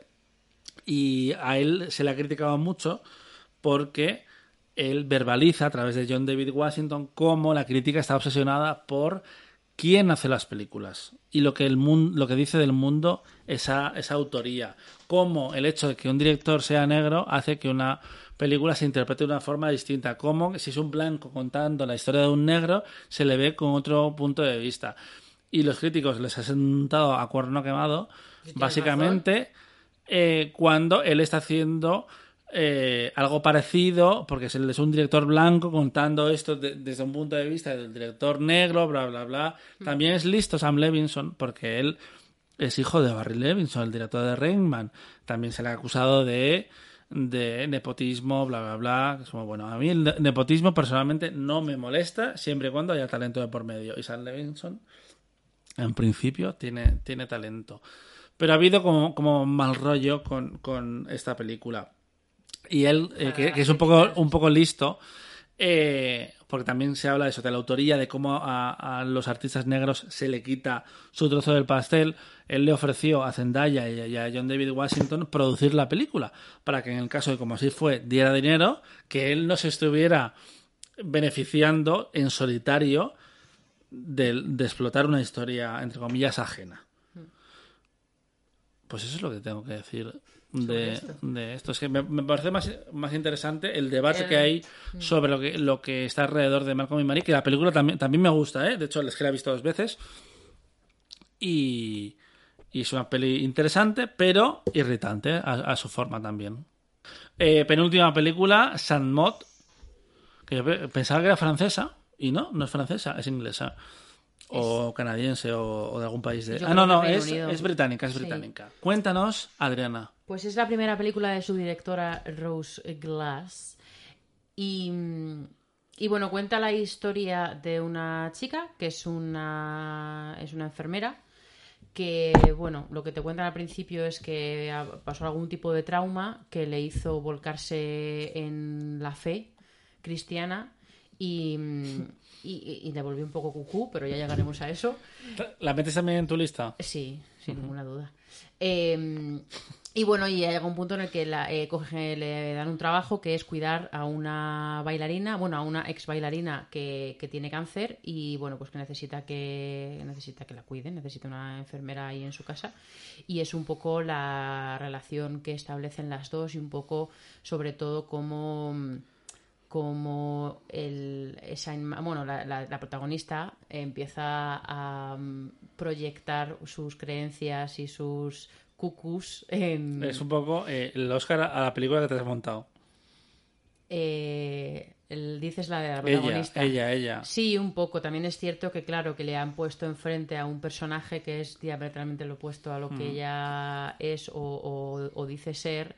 Y entonces, bueno, pues eh, con el paso de la película pues todo se vuelve como muy extremo todo el rato, ¿no? Y bueno, pues es esta es una de estas películas que entran en el en la categoría de de pues en este caso decir historia de madurez o historia de liberación y historia de tal pero en este caso a, negativo no y en este caso eh, utilizando estos estos estos eh, lo diré códigos de terror Em, desde el, y del terror psicológico sobre todo para... y, en clave religiosa, que es casi otro subgénero, cuando se mete la religión con el terror. Sí, lo que pasa es que lo que pasa con muchas de estas pelis es que al final, de, de pelis quiero decir sobre todo que hay lo que yo llamo el terror de, ansiolíticos, que son mujeres pasando los regulinchis, casi siempre son mujeres. Bueno, es el terror en general. No, no, sí, eso es verdad que es el terror en general, pero yo digo el de ansiolíticos, que es, es este de, pues, crudo, eh, Telma, eh, Babadook, todo esto, que en realidad, si lo piensas, en gran parte de ellas la religión, eh, no la fe, la religión tiene, tiene un papel chungo, porque la bruja es, lo mismo, al final es una cuestión de una serie de creencias, Telma es una serie de creencias, porque la chica es lesbiana y no puede serlo porque sus padres, ¿sabes? Al final... Eh, pues yo tú te metes conmigo por lo de me cago en Dios, pero chico, me cago en Dios, que la gente, o sea, que, que, está oprimiendo a la gente, ¿vale? Eso es lo que me fastidia de todas estas cosas. Eh, entonces, bueno, a mí la verdad es que me, me gusta mucho porque eh, Dani además creo que sabe que yo tengo una manía tremenda a la voz en off. Eh, me parece, bueno, yo siempre me, parece un recurso muy vago y un, un recurso muy fácil y que un, por lo menos un 50% de las veces sobra. Y es vaguería de, no saber trasladar lo que quieres contar eh, con imágenes y con acciones y con otro tipo de cosa que no sea una voz en off explicativa. Pero en el caso de... Mm, hay a veces que la voz en off mola mucho eh, y este caso es uno de ellos porque en realidad es una forma en la que nosotros vemos cómo eh, o sea, como la percepción retorcida que tiene ella de, de la vida y cómo ella en el fondo está proyectando sus creencias y sus traumas a todo el mundo que le rodea y entonces está directamente hablándonos a nosotros como espectadores, está hablando con Dios, pero en realidad está hablando con nosotros con este con esta voz en off.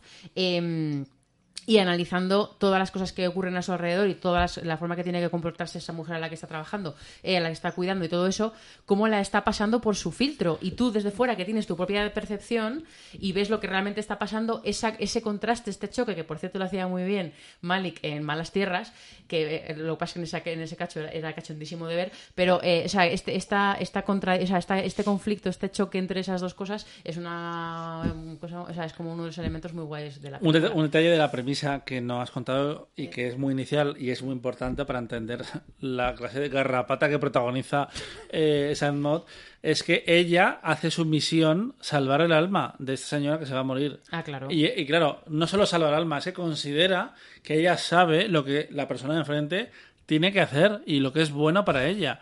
Y todo lo que hace en la película eh, parte de de ese concepto. Todo lo que contaba Adriana está muy bien. Yo quiero destacar los dos últimos segundos de la película. Por favor, ese plano final. Qué maldad. Por favor, eh, Rose. Eh, ¿Pero por qué? Rose Glass, eh, ¿cómo odia a su personaje protagonista? No la odia para nada. Bueno, lo que pasa es que no la odia para nada. No, no, la odia. Realmente es una película que está hablando del trauma em, desde el terror psicológico y está hablando del fanatismo y de la, enfermedad mental y de la sociedad, eh, de la soledad, de la, de la, de la culpa, de, la obsesión, de todo esto, y está deconstruyendo ese personaje. Y es un personaje súper trágico, y es cierto. No, no, absolutamente, y, pero... y, realmente cuando crees, o sea, y es cierto que ese final, lo que es todo el desenlace, parece que es una forma en la que el, eh, la directora quiere tener cierto tipo de compasión con el personaje, por, por, al final lo que ella decide hacer, pero ese último plano lo que hace ah, que tú te pensabas esto. subrayar La, la, es la ultimate sufrimiento. O sea, esta persona que está llevando eso a cabo y que tiene esas creencias y que está convencida de repente que en el último segundo de su vida se dé o sea, pase esto y tenga esa autorrealización antes, o sea, es como me parece súper atroz, pero en el fondo es muy coherente con lo que te está contando la película. Sí, sí, sí, lo es, lo es, lo es. Pero ¿y cómo decide contártelo? Eh, que sí que es muy malsano todo, o sea, es que es... Mm, en fin. ¿Javi? Sí, no, pues lo que habéis comentado, es una Mm, película, poco más que, añadir, una película profundamente em, enferma y mal rollera que al final eh, parece que están, se están poniendo muy de moda y es como que siempre acaban en el NOF, ¿no? Estaba oyendo muchas películas de las que ha hablado Adriana, como Crudo, em, La Bruja, eh, te podría añadir Hereditary, eh, incluso Suspiria, no sé, todas estas películas que han estado en el NOF. Y de mujeres, o Madre, que también ganó. Eh, Michomar también, por supuesto. Eh, películas de mujeres pasando muy mal. Y, y esta no, no es una no es una película especialmente ambiciosa, o sea, no deja de ser pues, un pequeño ejercicio de estilo, pero... Bueno, para, para, para ser una ópera prima me parece sí, y que, bastante... me decís de los efectos visuales, eh? Que son, son muy pequeños, o sea, haciendo una película de terror, son muy pequeñitos, cosas muy absurdas, como que cuando abre la boca, de repente la boca es deforme, es demasiado grande, tiene como algunos detallitos que, que subrayan mucho el factor terror de las cosas y, la fotografía. No sé, a mí no me parece, me parece que... No, no, no, a mí como ópera prima me parece muy, muy ambiciosa temática y formalmente. Sí, temáticamente también. yo a tope con Rose Glass, la verdad. Que eh, la directora de Crudo, Julia Ducournau, eh, tiene película en Cannes este año y tiene una pinta. Julia ha, dirigido unos cuantos capítulos de esta temporada de de Servant y también, ¿eh? Chef Esta señora es Chef Kiss. Sí, sí, sí. Muy bien, muy bien, Julia. Y vamos con la última película, por favor. Por favor. Pues sí. Eh, sí, el fútbol ya está acabando, o sea que yo el fútbol ya me lo he perdido, tampoco tengo prisa. Eh, pues pero qué mentira, si, si, nos ha obligado a grabar después del partido de Sí, pero ahora están jugando, es que encima está... De verdad que siempre juega ahí jugando gente, ¿qué pasa? está ganando Hungría Alemania, que me parece un sorpresón, la verdad. Wow. homófobos versus eh... Alemania. No me puedo creer eso. Sí, y empatando Portugal y Francia. Bueno, vamos que. Increíble, es increíble. Increíble. Hablemos de esto. Amigues, estamos en el mes del orgullo y qué mejor que acabar con una película tan, tan combativa y tan necesaria como, como solo nos queda bailar. Una película enteramente rodada en Georgia con, y con actores georgianos, pero que es una producción sueca al 100%, básicamente porque su director es sueco y porque absolutamente nadie en Georgia quiso financiarla. Eh, Por motivos obvios también te digo. De hecho, se montó un pollo cuando se estrenó Monumental. Exacto, eh, eh, y antes, o sea, y durante el rodaje ya hubo amenazas de muerte para el equipo y, y, también durante su promoción, porque, porque claro, esta historia de amor homosexual ambientada en, eh, en el mundo de la danza tradicional georgiana, pues, pues no fue especialmente bien recibida en, en un país como este que, que, que, básicamente se niega a aceptar la existencia de, de la homosexualidad. Y sí, amigos, aunque parezca increíble, hay homosexuales incluso en el mundo del baile. ¿Quién lo iba a decir, verdad? en el mundo del baile georgiano. Qué maravilla el, el, baile georgiano, por otra parte. ¿Tú has visto la película, Adri? La he visto, la he visto, pero ¿te parece una maravilla el baile Me flipan los bailes. Sí. Sí, sí, este rollo o sea, como, a mí me gusta en, como la, antiguo, en, en la película. pero muy viril, muy... Sí, sí, me gusta. No, no, a mí eso me, a ver, me, no, me a ver, gustaron, pero... debo pero- confesar que no he visto más vídeos de baile georgiano, ¿vale? He visto... Pero en la película te gusta. He visto a Levan eh, Gelbakiani eh, haciendo eh, baile georgiano, que además era su primera película, Sí, sí, increíblemente, porque está espectacular. Sí. Pero sí, soy un fan declarado de- del baile georgiano. a mí también me gusta bailar y se meten Te conmigo. encanta, sí, sí, sí. Eh, a mí esta película me, me- película me gustó mucho. Eh, creo que efectivamente tiene más valor por motivos extra cinematográficos, porque en el fondo me parece que es un- una película de madurez bastante clasicota, que sus valores vienen, pues por, en mi caso en concreto, en el nuestro en general, eh, de, la diferencia cultural y de la, pues un poco la ventana que hay a algo como eh, que ahora ha descubierto Dani, que es fan como el baile georgiano y como, y como y la situación social en Georgia en- de la comunidad gay, o sea, como que tiene esos valores em, culturales porque lo que es en sí misma como película de de madurez de personaje, pues es bastante clásica.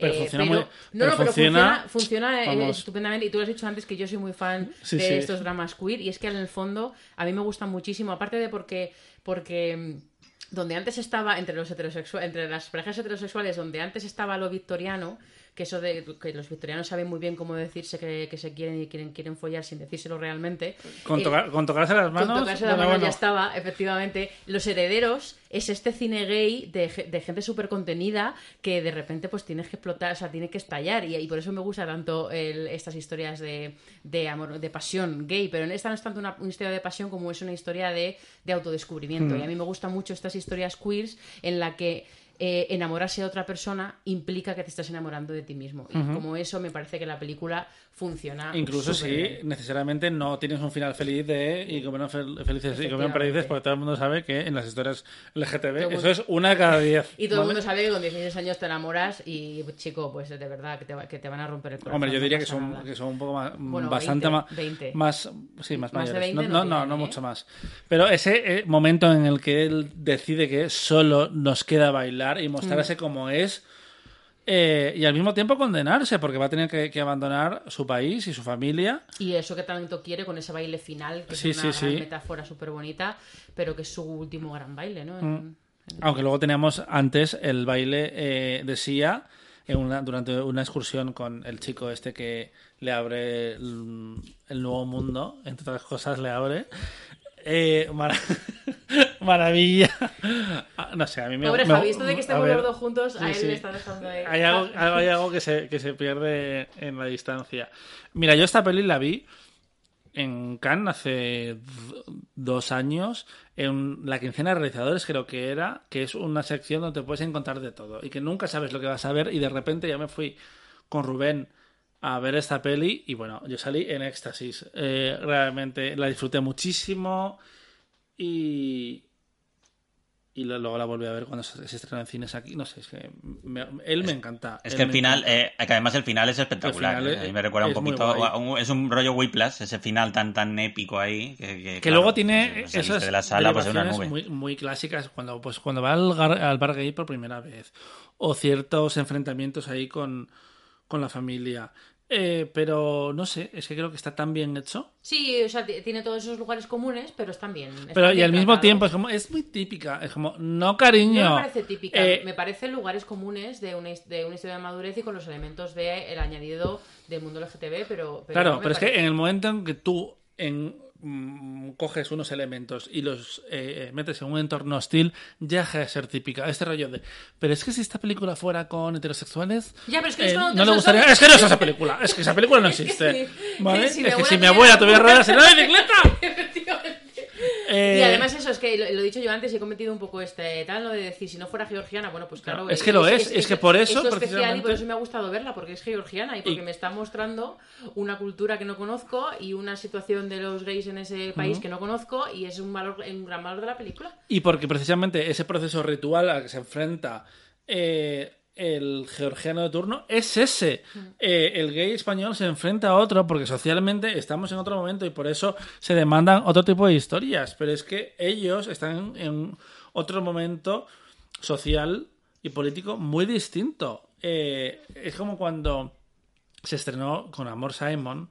Es que esta es la típica película eh, adolescente de los años 90 a 2000. Es como, exacto. Exacto. Exacto. Pero es que en el momento en que lo haces eh, con Ahora. un adolescente gay, es que es radicalmente con- eh, contrario al discurso y su propio clasicismo es lo que eleva la película y lo que la convierte en especial. Es como que ya hemos es que visto todos los dramas sacan- miserables del claro, no, pero es que imagínate que sacan como en Amor Simon.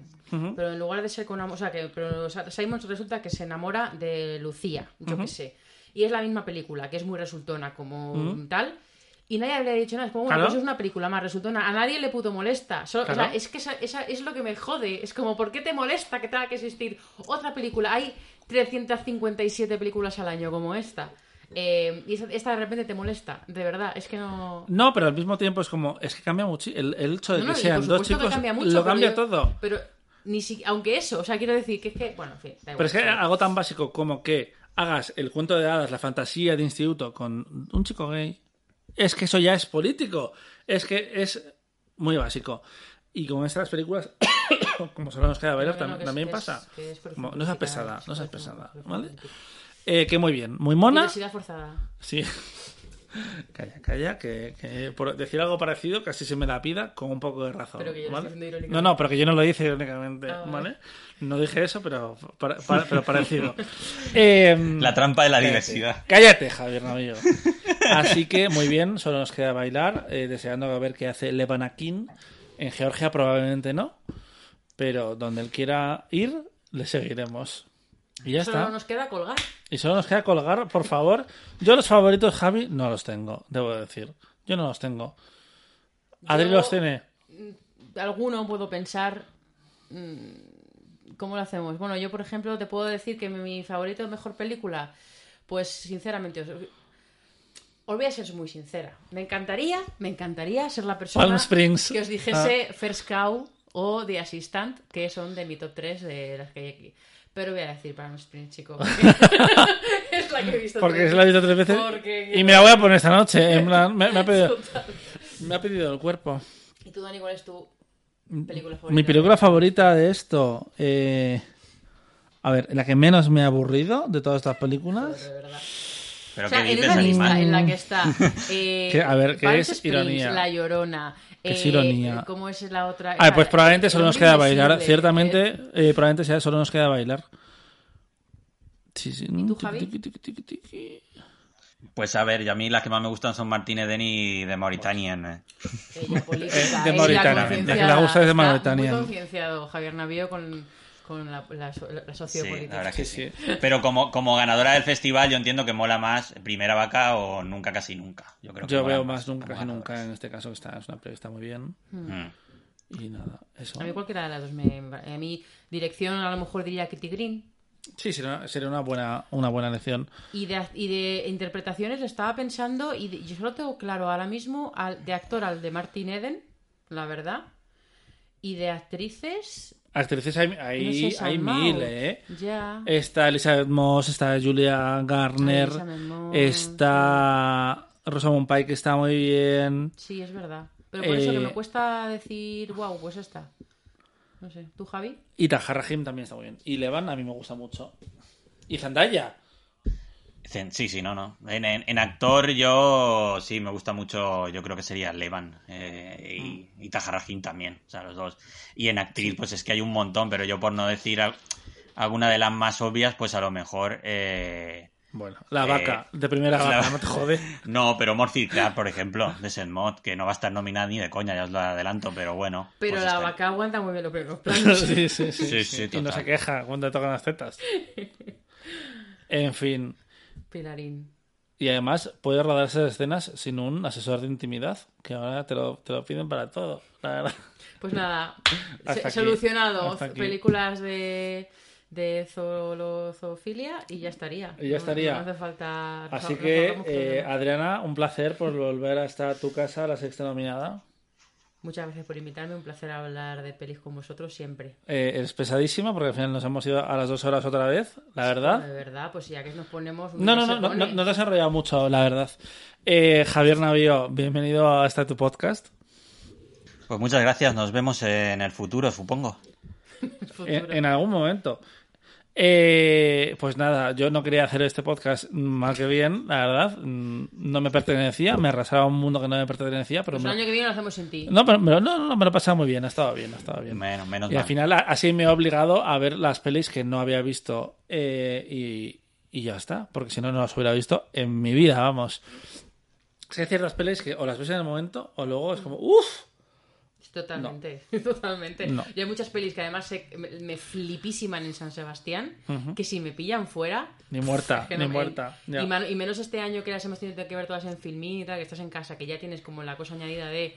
Me da todavía más pereza a ver cuánto dura, 83 minutos ya me renta, que es este, este proceso mental Sí, de cuando me voy a poner la película últimamente. eh, es, muy- es más complicado todavía. Jolín, pues eh, Martín Eden, Mar- 210. Me costó mucho. Eh, me harté- me la puse porque Javi me insistió mucho en que me iba a gustar.